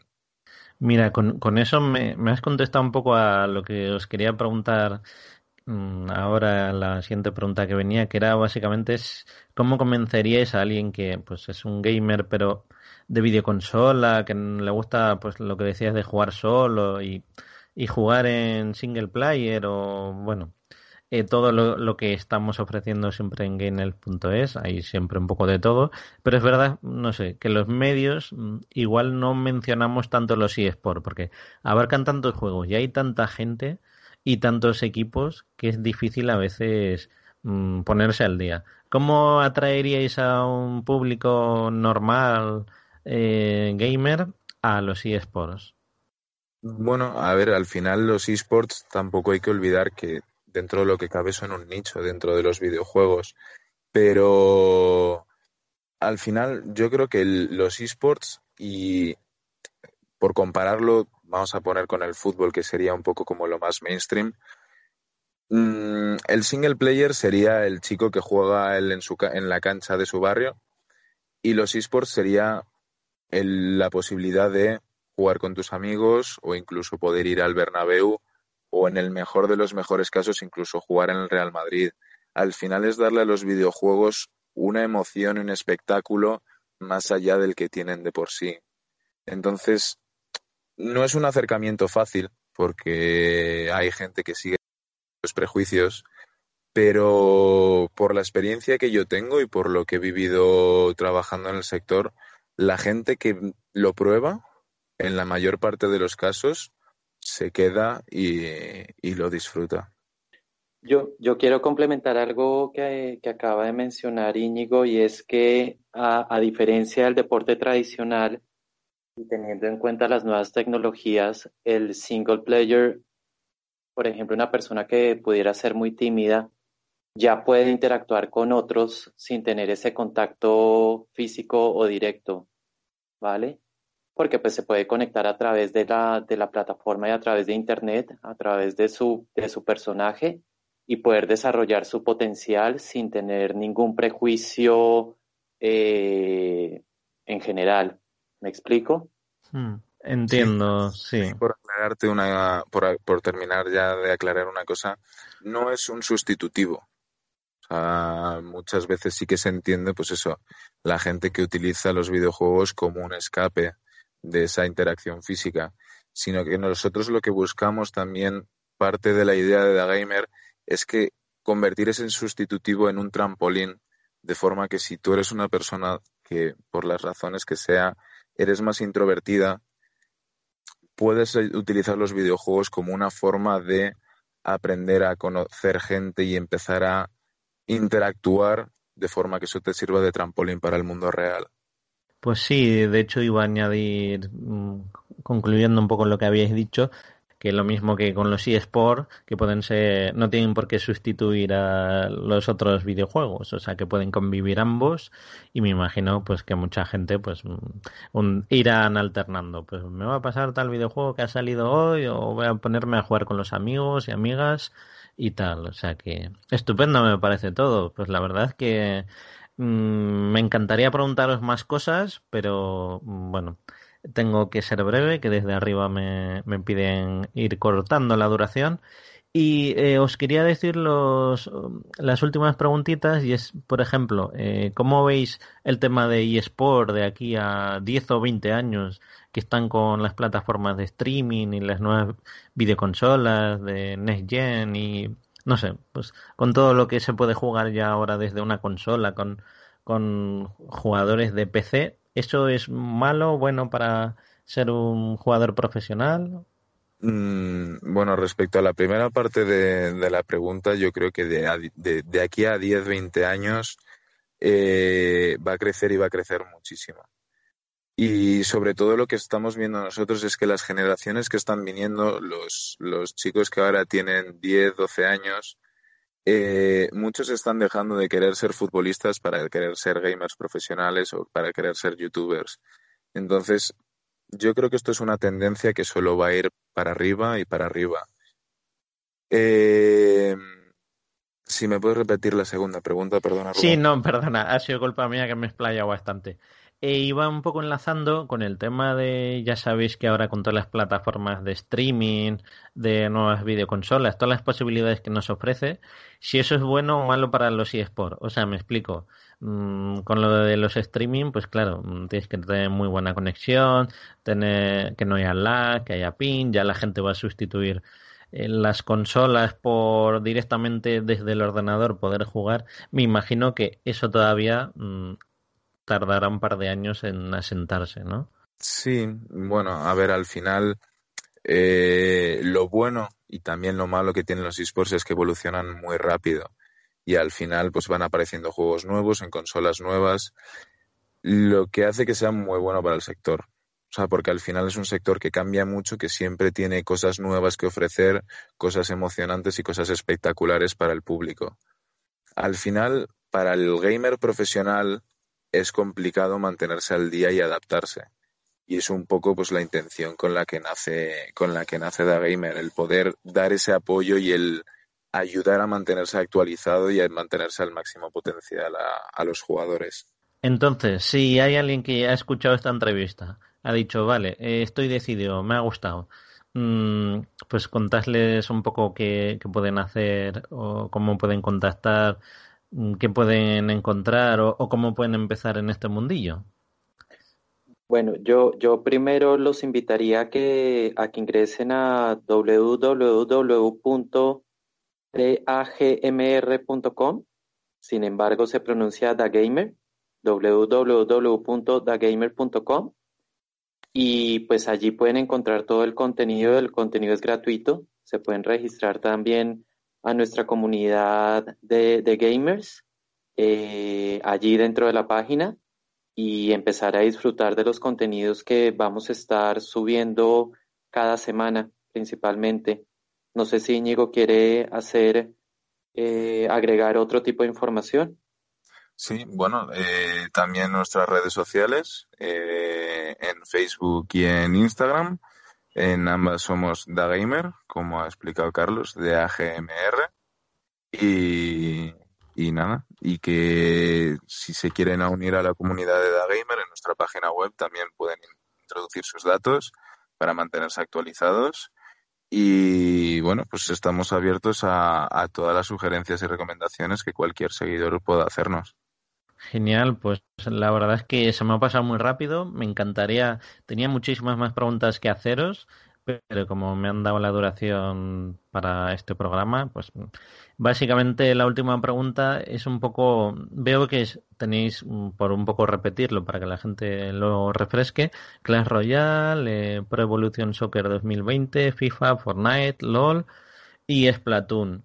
Entiendo que para ser mm, jugador profesional, por lo que veo, mm, esto hace unos años era impensable, jugar desde el móvil o desde una portátil. ¿Cómo veis esto de que se haya evolucionado tanto que ya mm, se pueda jugar ahí Sport desde un móvil o una videoconsola? Bueno, a ver, al final lo que, lo que ha hecho todo esto es, entre comillas, como, por decirlo así, democratizar los esports o democratizar el gaming. Que cualquier persona que tenga un móvil a mano o un ordenador, da igual la, la por decir así, la, la gama del ordenador, tampoco hace falta un ordenador gaming con las mejores prestaciones para poder disfrutar de los videojuegos y poder disfrutar de los esports. Genial, muy bien.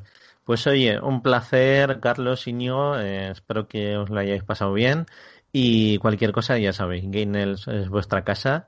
Y que muchas gracias por contarnos este proyecto tan interesante. Muchas gracias a ti por acogernos. Gracias a ti y a todo el equipo.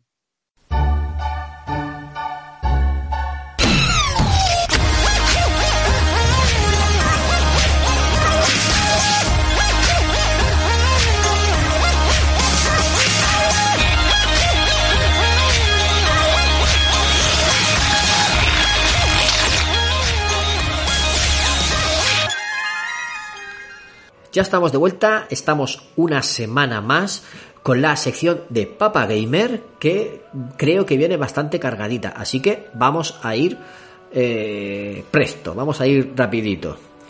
Por un lado le doy paso a Tony que nos comente sus novedades y luego hablo de lo de Gunkaiser. Tony, adelante. Pues esta semana eh, realmente no, no, seguimos con, con Bob. Estamos, sí, sí, claro. Eh, es el plato fuerte de mi casa ahora mismo.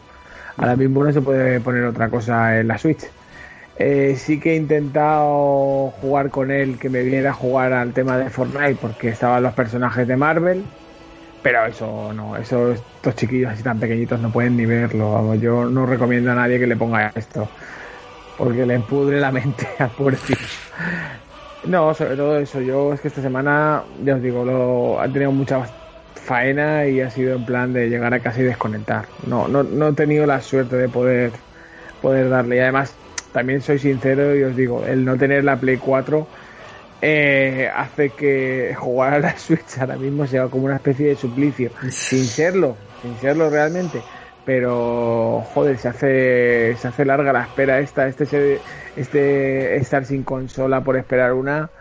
Uf, es muy duro, ¿eh? es muy duro. Por eso os digo, no, no, no, no he jugado nada más. Gaby sigue, pues eso, fin de semana solo. Y, y Bob Esponja.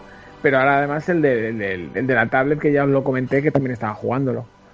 Pero vamos, poco más. No ha habido, no ha habido, no ha habido ninguna novedad. No, no, no le he puesto nada nuevo.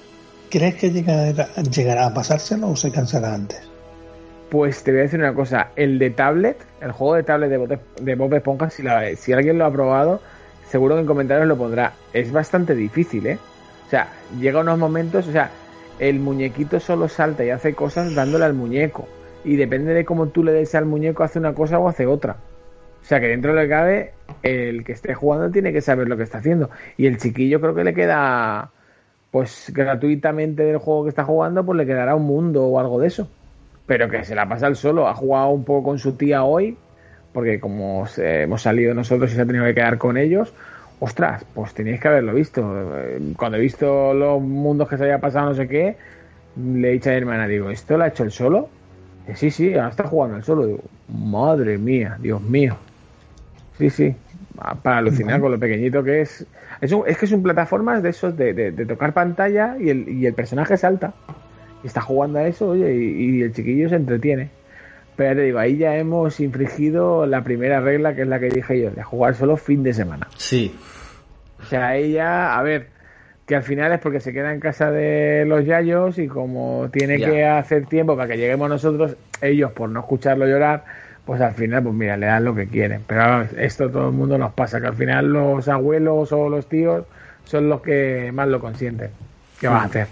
No puedes decir nada. No puedes decir madre- nada porque... Mi, mi madre dijo una vez, una madre educa, una abuela maleduca. Exacto. Mal- malcría. exacto. Pero ¿sabes qué pasa? Nosotros, a ver, nosotros tenemos el problema de que muchas veces mi mujer y yo vamos a turnos cambiados. Entonces, pasamos muy poco tiempo con él, eh, realmente, si haces cuenta. Y luego cuando estás con él es como que quieres darle todo lo que te pida, pero te das cuenta de que no puede ser, porque cuando está con los abuelos ya se lo dan. Claro. Y después entonces el malo tengo que ser yo, es que no me queda otra. No me queda otra, porque si no, ¿qué voy a crear? ¿Un energúmeno? ¿Un, un todo lo que quiero lo tengo? Pues al final te toca ser el malo. Bueno, Bienvenido esto- a la paternidad. sí, exacto. Podríamos hacer un capítulo exacto solo de, de estas mierdas. sí que haremos otro más adelante. Ya hicimos uno, pero tenemos, tenemos que hacer otro. Eh, pues Alberto, déjame que comente y ya te dejo a ti y, y ponemos tu audio, ¿vale? Pues mira, yo este fin de semana he jugado un poquito con mi hija, no mucho, porque ahora os cuento por qué, pero hemos jugado al Doraemon. Doraemon Story of Seasons, que yo pensaba que iba a ser algo más tipo de aventuras de Doraemon, pero eh, resulta que. Sí, me lo, me lo dijo ahí que eh, cuando ya cuando ya la había pedido. Entonces, eh, es un Farmville, es un Animal Crossing. Pero 100%, puro y duro. Muy estilo japonés, que cuando hablan eh, lo hacen con viñetas, sale- con boca- salen bocadillos, sale un, dibujo del personaje y un bocadillo, como si estuvieran leyendo un cómic, ¿vale? Ese, es- ese estilo japonés de siempre. Que pues, como pasa en Zelda, por ejemplo, cosas así. Eh, entonces, pues pri- primero voy a comentar lo malo y después comento lo bueno. es muy lento el principio, lentísimo. Más lento que el de Animal Crossing. No es que haya jugado al principio de Animal Crossing, pero lo, estuvo jugando mi mujer y me lo comentaba. Que te pedía muchas cosas, te explicaba muchas cosas, mucho tutorial y mucho apretar el botón para, para avanzar. Cada vez que hablan tienes que dar el botón para que pase la siguiente conversación, el siguiente, la siguiente frase y se hace súper, súper lento. Entonces mi hija se desesperó. Porque claro, no podía jugar. Entonces le dije, vale, vete si quieres a, a jugar o ayudar a la mamá con, el, con la merienda y ahora te aviso. Yo me quedé dándole al botón, dándole al botón, saltando conversaciones y todo, hasta que nos dejó un poquito cultivar algo. Y entonces ahí sí que le dejé a ella y estuvo plantando nabos. Que est- están de moda los nabos, tío. Ya, ya te vale, ya te vale. Pues, eh, pues básicamente eso. El principio muy lento, pero luego, si te gusta ese estilo de juego, de cultivar, recolectar, vender para ganar recursos y comprar más material, ese juego es para ti, totalmente. Gráficamente es súper bonito, es precioso, es como un capítulo de, de Doraemon, pero se mueven los personajes. Eh, Para que os hagáis una idea, si habéis visto los de... oh, ¿Cómo se llaman estos de Ubisoft? De, South Park, de South Park, ¿vale? Que South Park lo veis y dices, "Host, parece un capítulo de la serie, pero en... pero en un juego. Esto también, pero en 3D. La- se mueven los personajes en 3D, lógicamente, como Animal Crossing. Entonces, eh, se ve muy bonito y, y, y eso, si te gusta farmear, lo vas a disfrutar mucho. Si te gusta Animal Crossing y te gusta Doraemon, lo vas a gozar. O sea, píllatelo porque, porque es tuyo. Y si lo que quieres es empezar partida y jugar inmediatamente, no. Ten en cuenta que esto no es así y vas a estarte un rato largo, al menos una hora, con tutoriales explicándote cómo se juega y hasta que te dejen algo de libertad. El, el problema que hemos tenido al hacer el análisis, porque Tere me ayudó, eh, eh, Tere ha hecho el análisis escrito, yo estuve jugándolo también, estuvimos comentándolo. Nuestro problema principal es que no, no sabemos a qué, a qué target está dirigido. No, sa- no sabemos a quién han dirigido este juego, porque A la, a la gente random. a la gente random. Porque no es para niños pequeños, que podría ser el, el objetivo principal. Por lo que os digo, es muy lento. Dime. Tira mucho para no, tira mucho para nostálgico. Sí, Para los que se criaron con Doraemon y demás, pues, pues lo van a flipar. sí. Tira más por los adultos. Pero también es cierto que todos los adultos no tienen ese tiempo que dedicar al juego. Es un juego para jugar todos los días un ratito. Es para eso. Entonces, si, si vas a tener ese ratito, bien. Pero. ¿Se juega bien en consola? Sí, perfecto. Perfecto. Es muy, es muy cómodo de jugar. Lo selecciona, o sea, con el cursor mueves donde quieres hacer la acción y jugabilidad ningún problema. Así que, Es que tú te- ten en cuenta él ya no, ya no solo porque sea un farming, sino que viene de una serie de animación japonesa y el juego es japo. Y tiene una de las cosas, yo es que lo he probado. Ah, lo tiene probado también. Por ejemplo, que tienen los, J- sí, tienen los JRPG sin ser un JRPG. Tiene Sí. mucha charla. Es muy japo el juego. mucho, es- mucho. y, y mucha gente se cree que es esto, por ser un farming, es de, "Eh, venga, cojo, ya me dan la granja, ya hago no sé qué, ya hago no sé cuánto.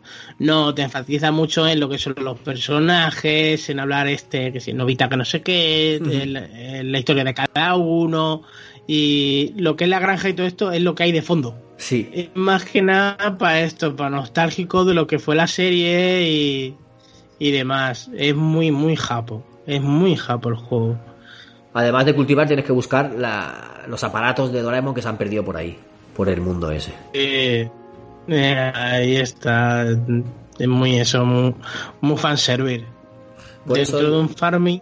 Yo creo que es lo que tú has dicho. Está, está enfocado más para adultos que para niños. Porque los niños pequeños eh, con este ritmo no se van a divertir tanto. Tienen que ser más mayores. Tienen que ser más de 8 años eh, pausados. Que no, que no necesiten acción inmediata tipo Fortnite. No, que de más de 8 años que sean pausados, que tengan tiempo para jugar. Lo van ahí sí que lo van a disfrutar o para adultos que les tire la nostalgia y les guste les gustó el Farmville en Facebook y o, les, o los que le gusten Animal Crossing y le guste Doraemon. Es- ese es el público objetivo. O sea es muy de nicho este juego mucho. No es para todo el mundo para nada. Yo lo probaré porque mi hija Alicia dijo que lo quería probar porque ella, por ejemplo, eh, si es un, si le gusta mucho Animal Crossing, que en Alicia el farming, sí, Alicia, lo- Alicia es más jugadora de tablet que Hmm. o de, o de portátil que Paula. Y ella me dijo que, que lo que lo vio y me dijo, ¿qué es eso de Doraemon que está en la Play? Pues me, han me ha dicho que es como un farming. Me dijo como el de Aida y el de la granja. Digo, algo así me han dicho, pero no lo sé todavía. Entonces me dijo, eso lo tenemos que probar. A Alicia Y le va a gustar, Estamos, creo. estamos pendientes de, de- de jugarlo. Hmm, Pues a Alicia yo creo que sí que le va a gustar. Y eso, ese es el. Eso es lo que quería comentaros yo esta semana de Papa Gamer. Ya le paso a- el turno a Alberto. Pues yo lo que tengo que comentar es lo que dije la semana pasada, que íbamos a jugar al, al Among Us y, y vamos a hacer un, un pequeño comentario. Y creo que ha salido bastante productivo porque realmente creo que lo que eh, mm, hablamos en el audio que, que pondrá David es un poco eh, basándonos en la forma tan diferente que tenemos de jugar pero no la forma tan diferente que tenemos de jugar eh, entre diferentes personas, sino entre generaciones. Porque una de las cosas que me reprocharon a mí muy pronto es, o sea, en la primera partida, que cuando tocas el botón y tienes que decir, y la gente acusa unos a otros, yo soy de los primeros que acusan, a lo loco.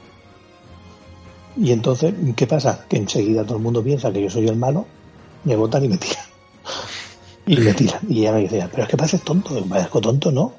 ¿Por qué te tienes que basar en el chat? Si el chat está diseñado para que el que ha sido os engañe como idiotas. Y en, en la conversación va un poco por ahí, aunque luego cada uno eh, va contando cosas del juego. Pero, pues eso, que ponga el audio y, y lo escuchamos ahora. Vale, pues entonces vamos a poner el audio y volvemos enseguida.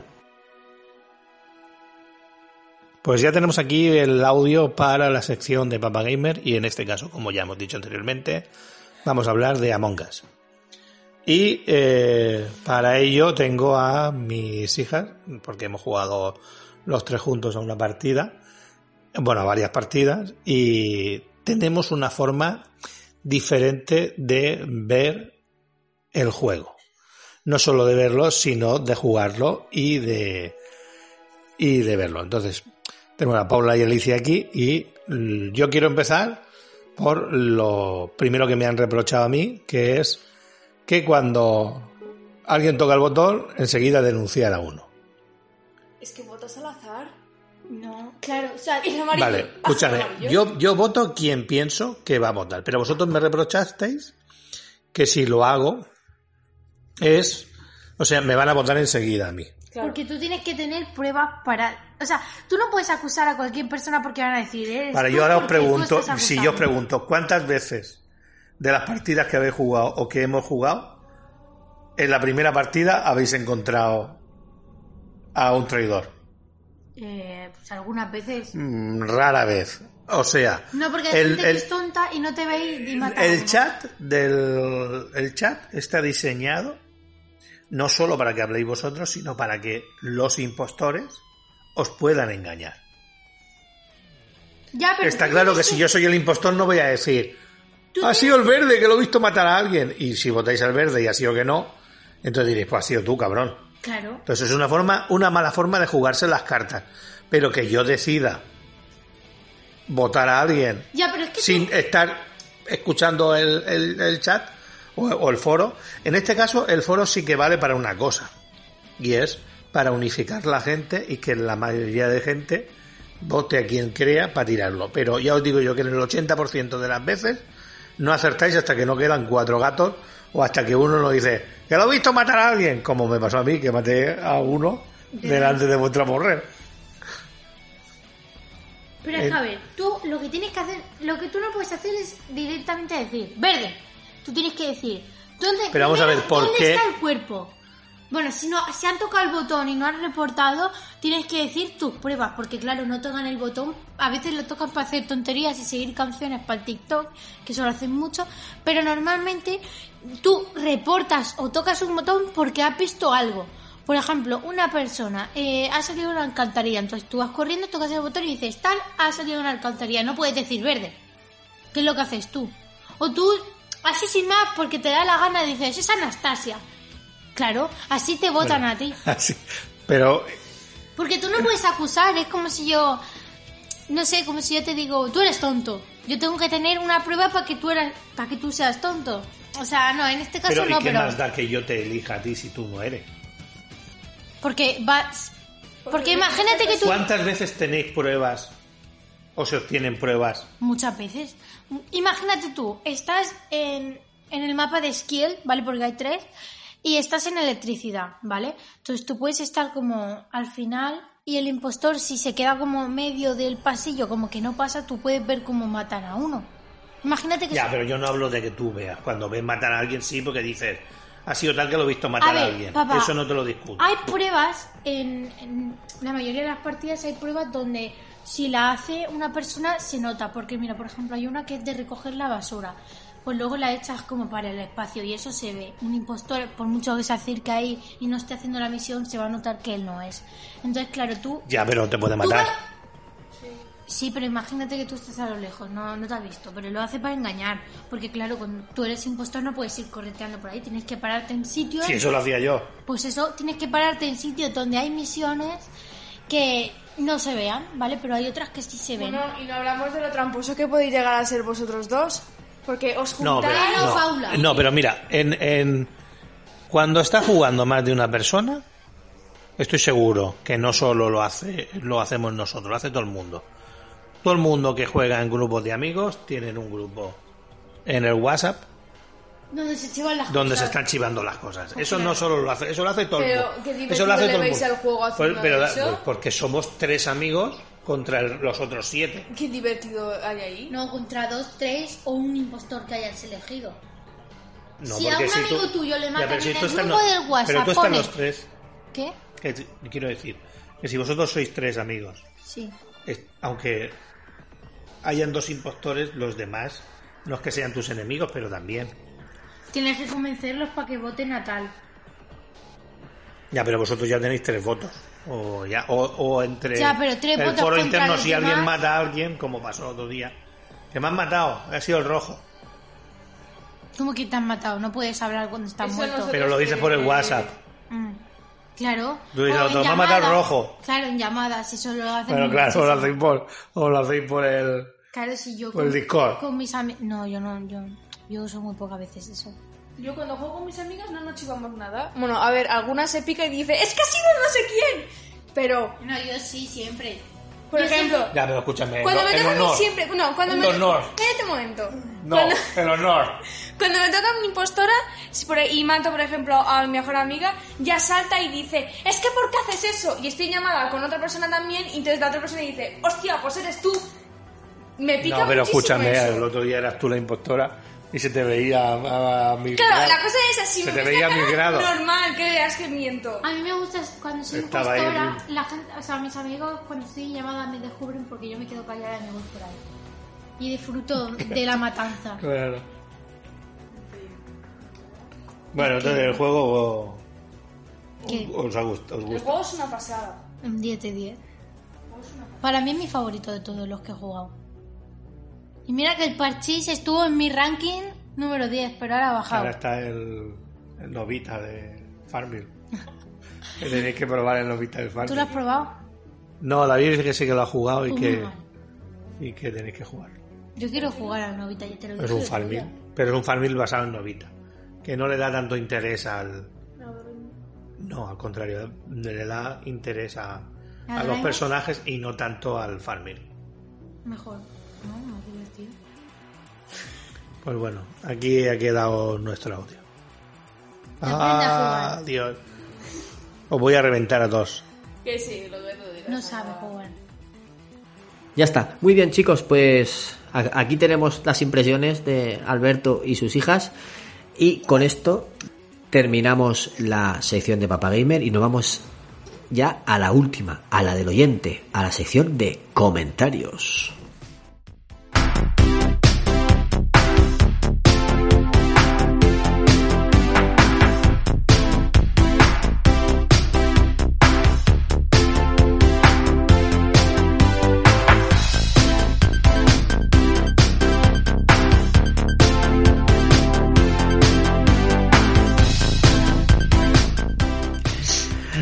Rode Rodencio, ¿estás por ahí? Estoy por aquí. ¿Me ayudas a leer los comentarios esta semana?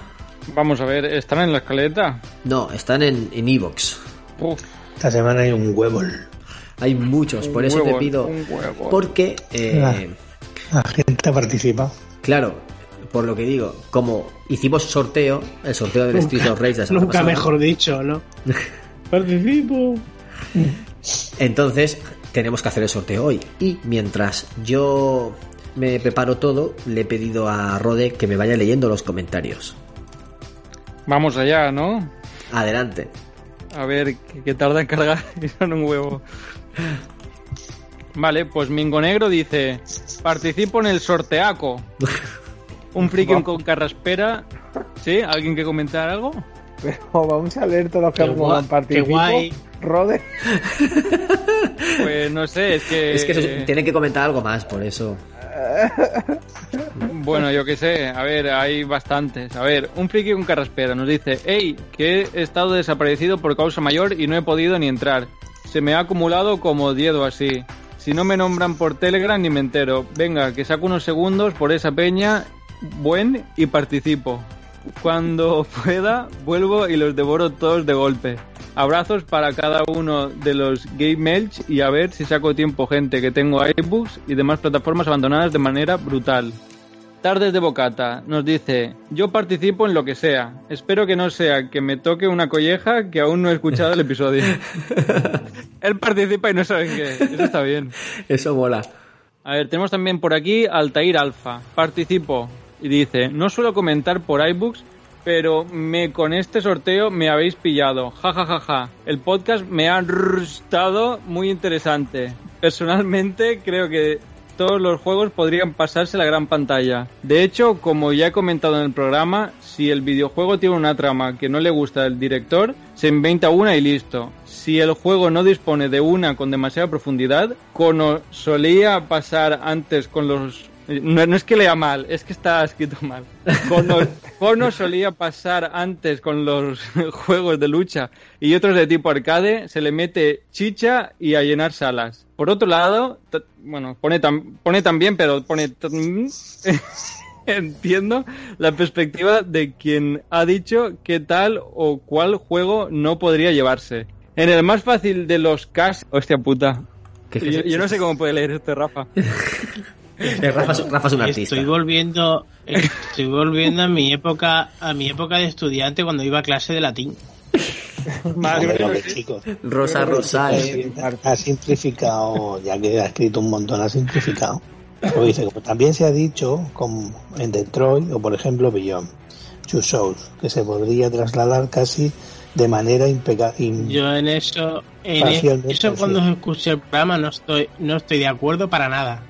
Para nada. Que un Beyond Two Soul o un Heavy Rain se pueda plasmar tal cual en una peli es porque o no lo habéis jugado Lo he No, jugado en- y lo he rejugado. En una Y lo tengo en consola. pelijuego de veces, y me Netflix. estás diciendo tú a mí y me estás diciendo tú a mí y de Netflix anda a ir a cagar el rato anda me estás diciendo tú a mí que la esencia que la esencia del juego la pueden plasmar en una serie cuando tú te vas a cortar el dedo lo que tú sientes en ese momento lo pueden plasmar en una serie venga por Dios cuando tú te vas a coger y A ver, entras en no- la parte de los plasmar, rayos lo van a plasmar en una serie juego, ni en venga, Final Fantasy en el VII Detroit- no puedes en el plasmar el abajo en el está tu fiesta. No lo puedes plasmar en una puta Calma, calma. A ver, stop, stop.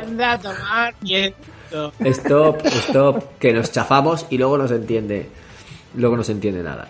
Eh, Eike, que estoy de acuerdo contigo. Ningún juego se puede plasmar como una peli ni sentir todo, aunque sea el Final Fantasy VII de PlayStation 1. No se puede. Ni el remake. Es que no se puede, ya te lo digo yo. ni el Mario Pero- 1. Pero lo que es la historia, si se pudiera contar, y se parecería. No sería una mierda de película con patas. Una mierda de película terrible. Sí, que de todas maneras, de todas maneras, lo que son esos juegos, por ejemplo, o, o la odiosa manera esa de llamar pelijuegos, que es que es para darle con un ladrillo en la boca al que lo suelta, la es- juego es toda la ramificación que tiene, no solo porque no tiene una historia central. Es toda la ramificación que tiene que tú puedes sacar de ese juego. No es solo una historia central. Si tuviera una historia central que te cuenta absolutamente todo, te diría, sí, ole, vale tus cojones. Pero es que no la tienen, ninguno de ellos. Es que ninguno. Porque hay muchísimas personas, también lo dijiste, que hay gente que coge los juegos una vez y no lo vuelve a jugar. Y para esa persona ha tenido esa historia. mm, eso no lo puedes plasmar tú en una peli, en una serie. Es la vivencia que tú has tenido con ese videojuego. Y depende de lo que tú hayas vivido o no hayas vivido. Es como, por ejemplo, que no sé quién soltó el, el The Witcher. También, que también tiene una historia que la vives y punto. No, no todo el mundo ha tenido la misma historia. No todo el mundo ha terminado el The Witcher exactamente igual. No todo el mundo, por ejemplo, la escena cuando te coge y te jincas a, a Jennifer y a Tris ha acabado exactamente igual la escena. Eso, eso es lo que le contaba yo a algún Kaiser, que yo me había trincado Claro. tres o cuatro antes de trincarme a la Jennifer. Y yo le decía, Y no, yo que estaba ta- y yo también. Y, te- y me, me zumbé a las dos y terminé el juego con uno de los mejores finales con, con Jennifer. Mm, Hay muchísimas maneras de hacer las cosas en el juego. Y todo eso no te lo pueden plasmar en una peli, ni de coña. Y, me, me enervé cuando escuché lo de los juegos estos de, de Heavy Rain, porque es que es que es la clara, es la clara em, ¿cómo decir?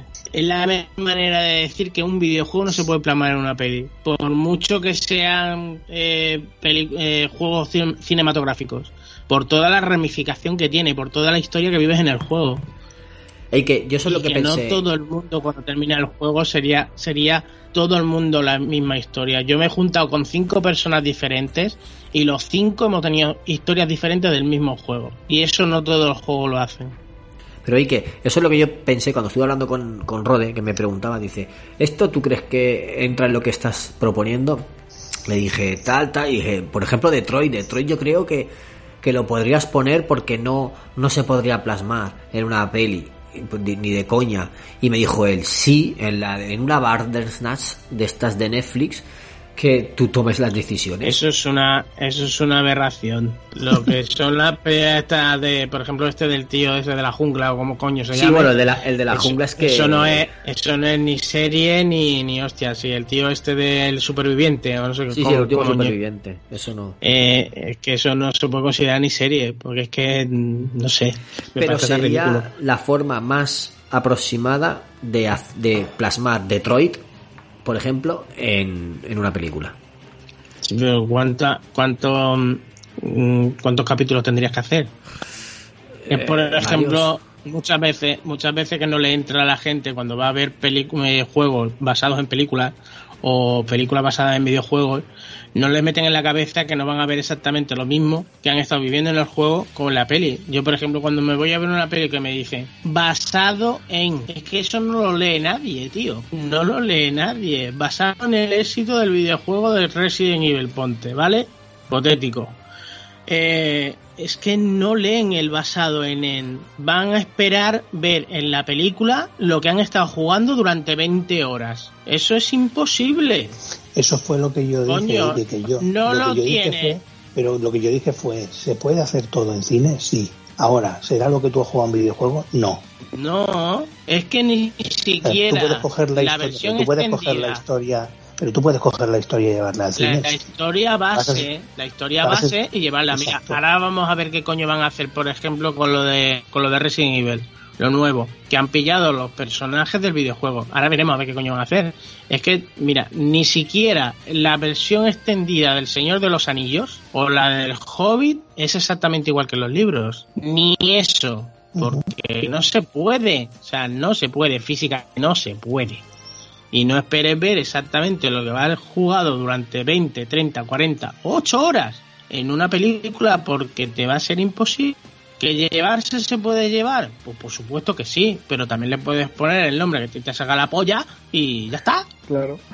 A la siguiente pregunta. Yo soy el primero que dice que, que un juego no se puede llevar, o sea, todas las sensaciones que juegas tanto en Heavy Rain como en Detroit como en lo que sea, no las puedes llevar al cine porque no vas a sentir Es lo mismo. imposible. Pero creo que en eso mira, estamos de acuerdo. escuché- Mm, yo le escuché, por ejemplo, a David, creo que fue, que el primer razonamiento que me dio fue, por por ejemplo, con un charter. ¿En serio tú te crees que yo voy a tener la misma sensación con una película de un charter que conjugando con Nathan y Sully? ¿Tú te crees de verdad que yo voy a tener la misma sensación? Porque es lo que dijiste, que puedes tener exactamente la misma sensación cuando veas la película con el juego. Sí. ¿Te has pasado la saga un charter? Sí. ¿Entera? completa varias veces. Solo me falta el 3, ¿vale? Pero, pero he jugado al resto de juegos. ¿Y tú te crees de verdad que los chascarrillos que, ve- que vas viendo en el juego, que las caídas que tienes en el juego, que las que pegas en el juego, Sí. los tiroteos, la misma sensación esa de que cuando llegas a un lugar que vas a hacer el puzzle y todo esto, ¿tú lo vas a tener en una película? Eh, todo el chascarrillo, lo de la sensación con Sully y todo eso, sí. Eso lo puedes tener perfectamente. Y lo has visto en películas como en Indiana Jones, lo has visto como en Spider-Man No, y lo has visto en un montón de, no en un montón de sitios. No estoy de acuerdo. Lo único, para que, nada, lo único tío. que no puedes plasmar son los tiroteos. eh, pero claro, depende de cómo juegues. Y los puzzles. Pero es que los puzzles mm, tampoco son no, muy no, y son depende de cómo juegues, cómo juegues, porque las que, es que lo tienes. No son muy complicados, pero tienes un cachondeo con los puzzles y todo esto que es una película no te lo va a dar. Te lo puede dar. Y la sensación de cuando tú te ves el final de la película no te lo va a dar. El final del pre- el final del 4, el final del 4 eso no te lo da una película. Que no. Mm. A ver, espera un momento. El final del 4 significa el final de una historia de cuatro juegos o cinco, depende cómo lo veas, ¿vale? De cuatro o cinco juegos, que son me muchos estás años. dando la razón. Son, sí, me estás dando sí. la razón. Son muchos juegos jugados con él, con el personaje, y son muchos años conociéndolo. No es una peli de dos horas y se acaba. eh, son años conociéndolo y, y jugando a sus juegos. Entonces, ese final que te dan.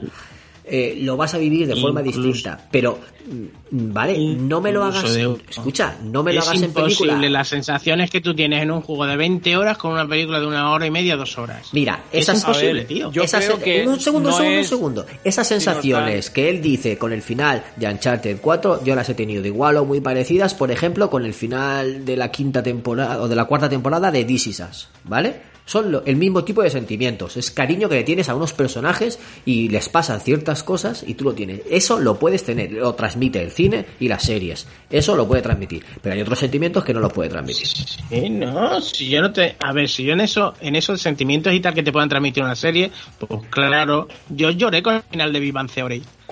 Después de, Normal, después de 12 normal. años viendo la serie y ahora cuando me venga Supernatural o Sobrenatural después de 15 años viendo la serie y vea ese final yo voy a llorar como una puta madre pero no son las mismas sensaciones de un videojuego porque no lo son Adrián Giles dice que no se lo, puede. no es lo mismo Dice que no se puede. no es, no lo mismo tío Yo estoy con Eike que no se pero no lo puede mismo. comparar la sensación de un videojuego a una película porque lo estás jugando tú y lo estás viviendo tú. Esa es la, Eso pri- la no primera duda. Pero el- yo creo que la idea era, se puede contar la misma historia en un videojuego que una peli, creo que iba por ahí más la, la idea. Claro, la misma historia. No plasmar el videojuego 100%. Eso es imposible. Partiendo de si se hace una serie con 20 temporadas o una película de 40 horas.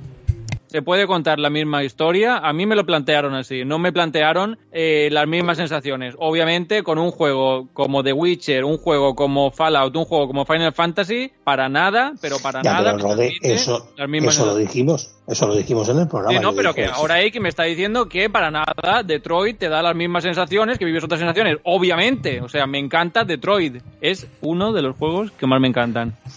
Y, y no me transmite la misma sensación que verlo en YouTube, por ejemplo. Claro. Pero, por Claro, ejemplo, claro que no. Heavy Rain es un juego que no pude rejugar y que tuve que ver por YouTube los distintos finales por curiosidad, porque no quería rejugarlo más, porque Heavy Rain me pareció un buen juego una vez, pero la que intenté, reju- la que intenté rejugar, que no podía ni abrir la puerta de la, de la habitación porque te enseñan cómo abrir puertas y cómo fregar los platos y no sé qué, dije ya no puedo rejugar más esto. Y, y lo dejé, pero obviamente no te da la misma sensación una película que se llama Heavy Rain, que basada en el juego completamente igual, con todas las cinemáticas y todo grabado, que ponerte tú con un mando e intentar abrir la puerta por primera vez y cagarte en la puta. No te da la misma sensación. Claro, nunca, nunca vas a poder. Si no, no jugaríamos a videojuegos, solo veríamos pelis y series. Partiendo de eso, buscamos un juego que no se pudiera plasmar la historia completa en una peli de 40 horas y una serie de 200 horas. Buscamos habéis juegos. Habéis dejado el comentario del chaval a media. Sí, sí. Sí, sí, cul- culpa, culpa mía. No, no pasa nada, no pasa Lé- nada. Léelo tú que te veo con ganas de hablar. Venga, Alberto no era, ¿no? Mira que lo he quitado. Yo no lo puedo abrir porque tengo la, la ventana del sorteo lista No, no, y, no estoy lo aquí, puedo, estoy y no la puedo cambiar. Estoy aquí. Decía. A ver. Bueno, el- en el más fácil de los casos, como bien habéis dicho, Detroit o por ejemplo Beyond Two Souls se pueden trasladar casi de manera imparcial. Espérate que no llevo las gafas. Inapreciable al cine. Señor mayor. Parecido al van, pues sí, mayor y, y disléxico. Y encima este hombre escribiendo grandes tendencias de lo que se tenía que quedar con todo ese componente que lo hace jugable, como la exploración de cada una de las zonas en las que accedemos, las decisiones, eso sí, me parecen más directas de trasladar y nada más y nada más. Felicidades por el podcast y por hacernos la vida un poco más llevadera. Nos leemos en Twitter. Ah, muy bien. Eh, y decirle, era Altair Alfa, ¿no? re- el murciélago respondió que gracias. Dime por qué. Era Altair Alfa, ¿no? Eh, sí, Altair Alfa. Decirle que eh, era la si era la primera vez que escriba que escribía, le animo a que escriba más veces, que se pase más veces por por iVoox y nos deje más comentarios. Que nos porque al encanta. principio no solo comentar en iVoox. Claro, que nos encanta leer comentarios de la gente. Mira la, la que has liado solo con el primer comentario que has puesto, macho. Imagínate cuando pongas más. Javi Vives, Javi Vives Vico. Pone, participo, muy buenas chicos. No puedo ahora mismo opinar de este último programa, pero deciros que soy fiel, muy fiel a vosotros. Al cine, 100%. Lo escucharé este fin de. Seguir así, valéis mucho todos vosotros. Hacéis que Vales, mis días dice vales. trabajo- Vales mucho, muchísimo. Se refiere a mí. Hacéis que mis días en el trabajo sean más a menos. Un saludo y abrazo a Rode. Eso es. Y que son cerca de, la- cerca de las doce y media y yo todavía no he cenado. Lo dejo ahí. Venga, venga, vamos a leer, por favor. El killer- escúchame, el Killer Spain. El Killer Spain nos dice: participo. ¿Ya está? Tiene, tiene que haber una tiene que haber una vibración tiene que haber una vibración de eh, abreviación de contar los que hay que participo y pone Ya, ya lo participo por 5 o por 10 o por 20 No, pero es que comentan. Es que participo y comentan. Esa es la gracia. no lo que ponen solo participo coño ¿Qué dice el killer? No, eso que participo. Os pongo unas varitas molonas. Sí. No, no sé lo de las varitas molonas, pero. Yo tampoco. Por eso lo digo, me he quedado así. Juanjo Perni dice: Participo. Otro programón que os habéis marcado. Enhorabuena. Gracias, Juanjo. Venga, este lo yo. Ángel, Ángel Jiménez dice, participo.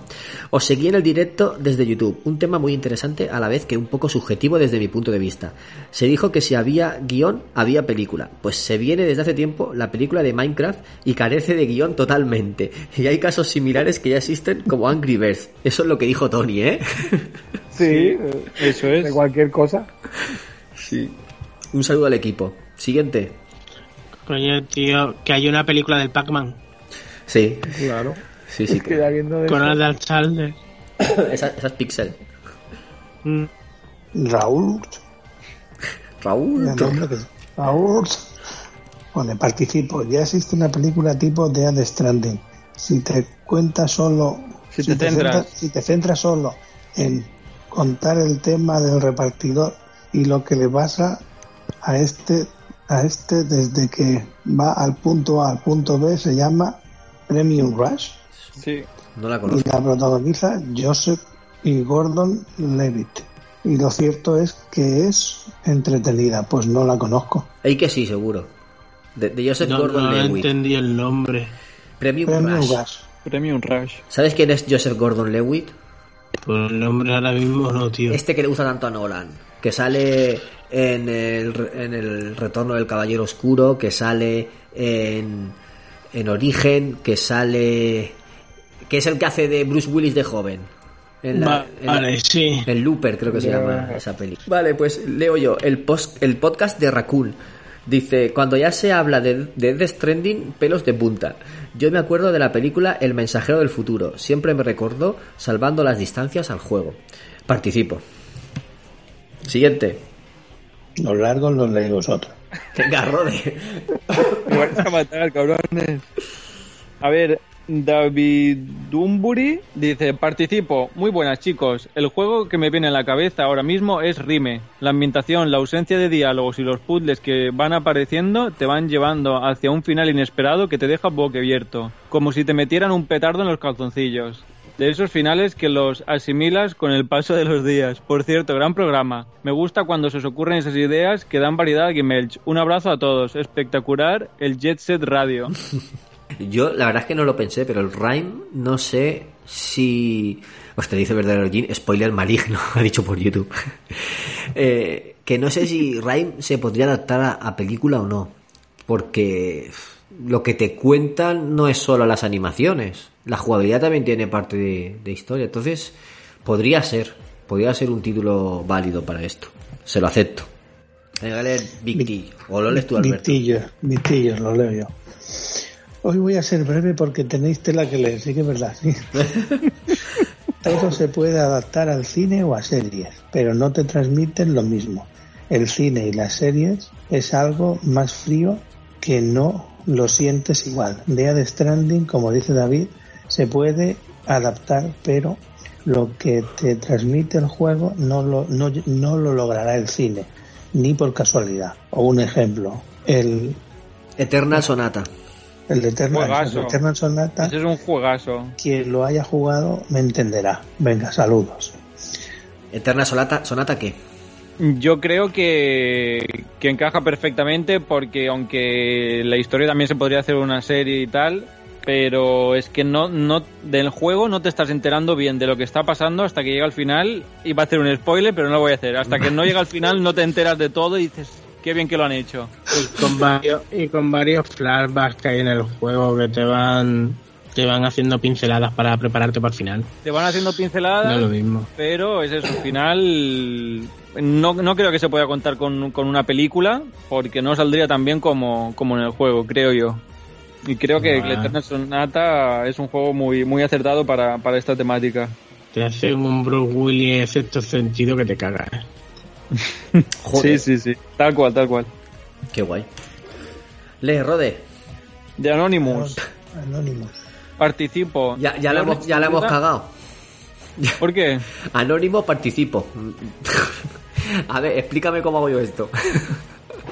Pues si toca el anónimo, bienvenido sea. Y que si de verdad se y si de verdad se llama anónimo, coño. O sea, me toca, me toca meter. Me toca meter a Anónimo en el listado. Y como gane, a ver qué hacemos. Pues, pues le escribes y que te conteste. Repite, repite la tirada, ya Eso. está. Oye, Nos anónimo. decimos- Nos reímos y, y le decimos, Bueno, mira, luego- por no haber puesto tu usuario, se ha liado. Luego, lo aviso. Luego lo aviso en, Perdí el, el juego. en esto. Sigue, sigue leyendo, perdona, Rode. Participo. Journey sin duda es algo que únicamente se puede disfrutar como videojuego. Además, hay que hacerlo solo y en calma. Yo he jugado dos veces, la primera con mi mujer, lo acabamos quitando sin entenderlo, y la segunda solo. Y no paré hasta que mi compañero anónimo y yo llegamos al final. Yo creo que ha hecho como... mm, Como, como el, el compañero anónimo, ¿sabes? Del Journey. Yo creo que él nos ha querido deleitar con este comentario.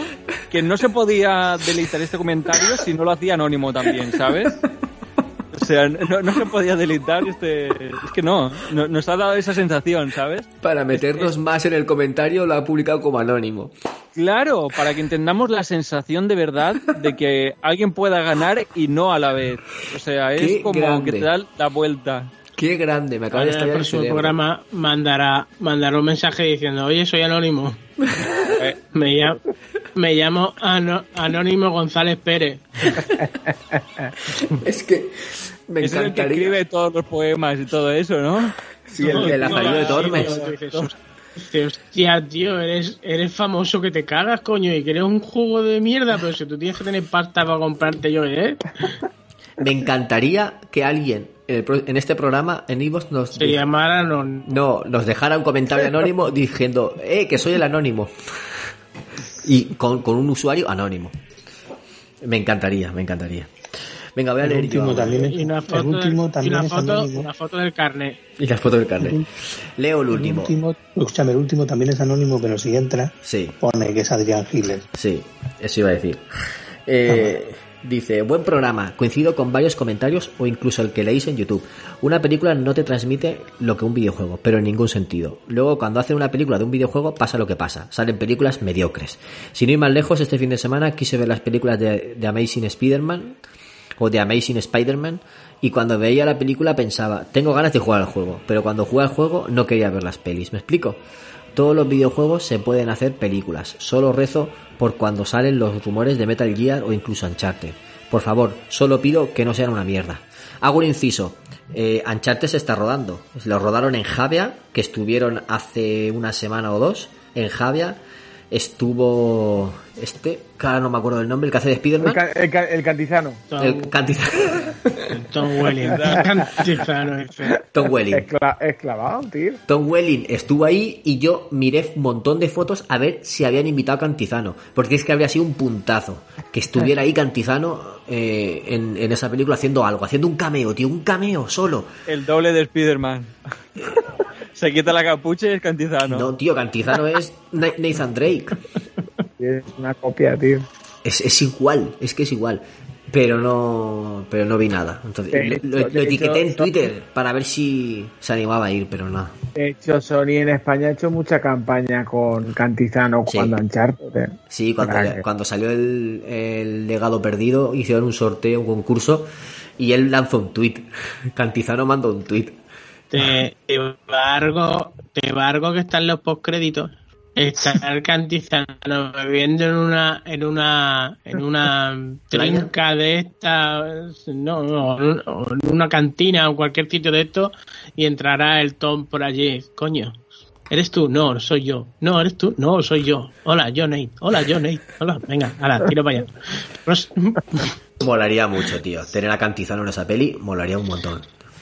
Pero bueno, sigo, sigo leyendo. Hablando de una película de Fortnite, fácil. Creas un grupo de cuatro actores, The Rock, Jason Statham y alguno más, contra otros 96 personajes random. Lo hizo Dragon Ball con el torneo de poder. Tía, ¿No tío. se va a poder Eso- crear una película? Eso se llama, eso se llama mercenario. eh. Total. Y ya ha hecho tres partes de talones. Total. Dice, un saludo, ya me queda menos para ponerme al día. Supongo que llego tarde para decir participo. Pues mira, has llegado a tiempo. Y decía eso, este comentario es mío, sale en anónimo, no sé por qué. Pues se lo apuntamos a Adrián Giles. Y que está también en YouTube. Adrián, te acabamos de leer tu comentario. O sea, tienes que haber vivido un Inception ahora mismo. Y, y nada, voy a hacer... De leer anónimo. Voy a hacer el sorteo, ¿ok? La gente en YouTube estará viendo el listado de los que han participado. Yo voy a dar la random y el que se quede primero de todos será el que gana.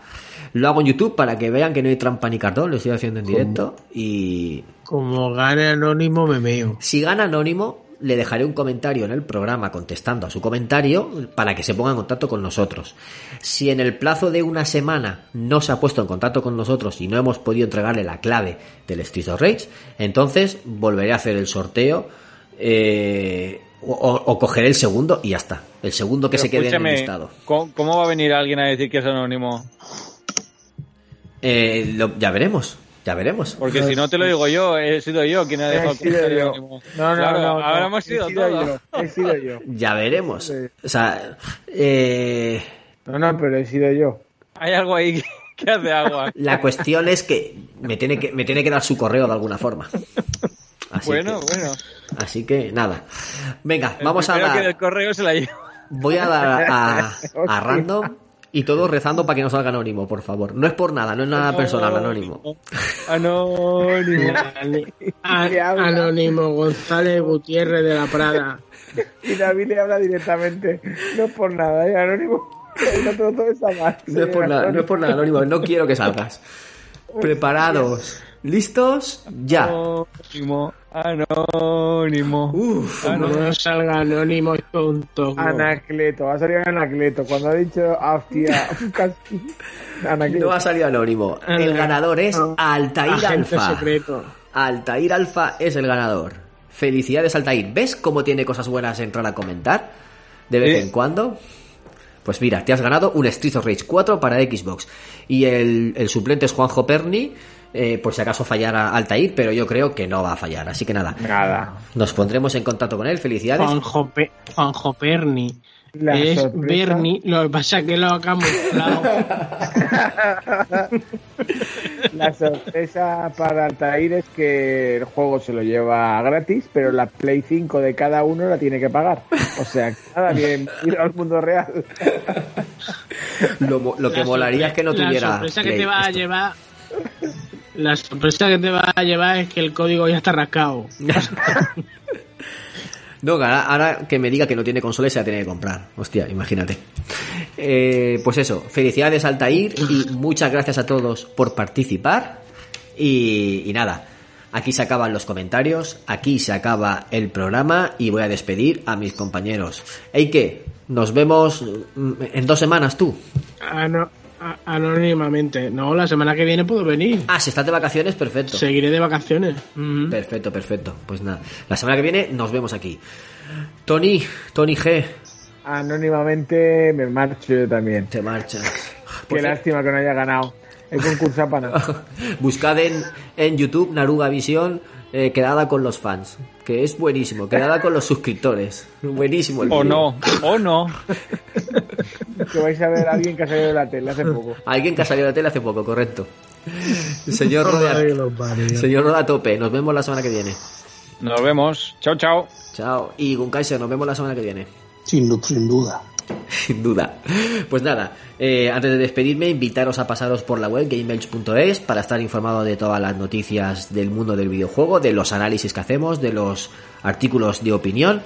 Y nada, eh, nos encontraremos el lunes que viene con el Game News, que subirá nuestro compañero Ruby, que, muchas veces la acompaña a Rode. Y nosotros, como cada jueves, tendréis un nuevo programa de Game en iVoox, en iTunes, en Spotify, dispuesto para que lo disfrutéis. Aquí se despide Bernie en Murciélago el Palmeral. Adiós. Adiós. Bye bye.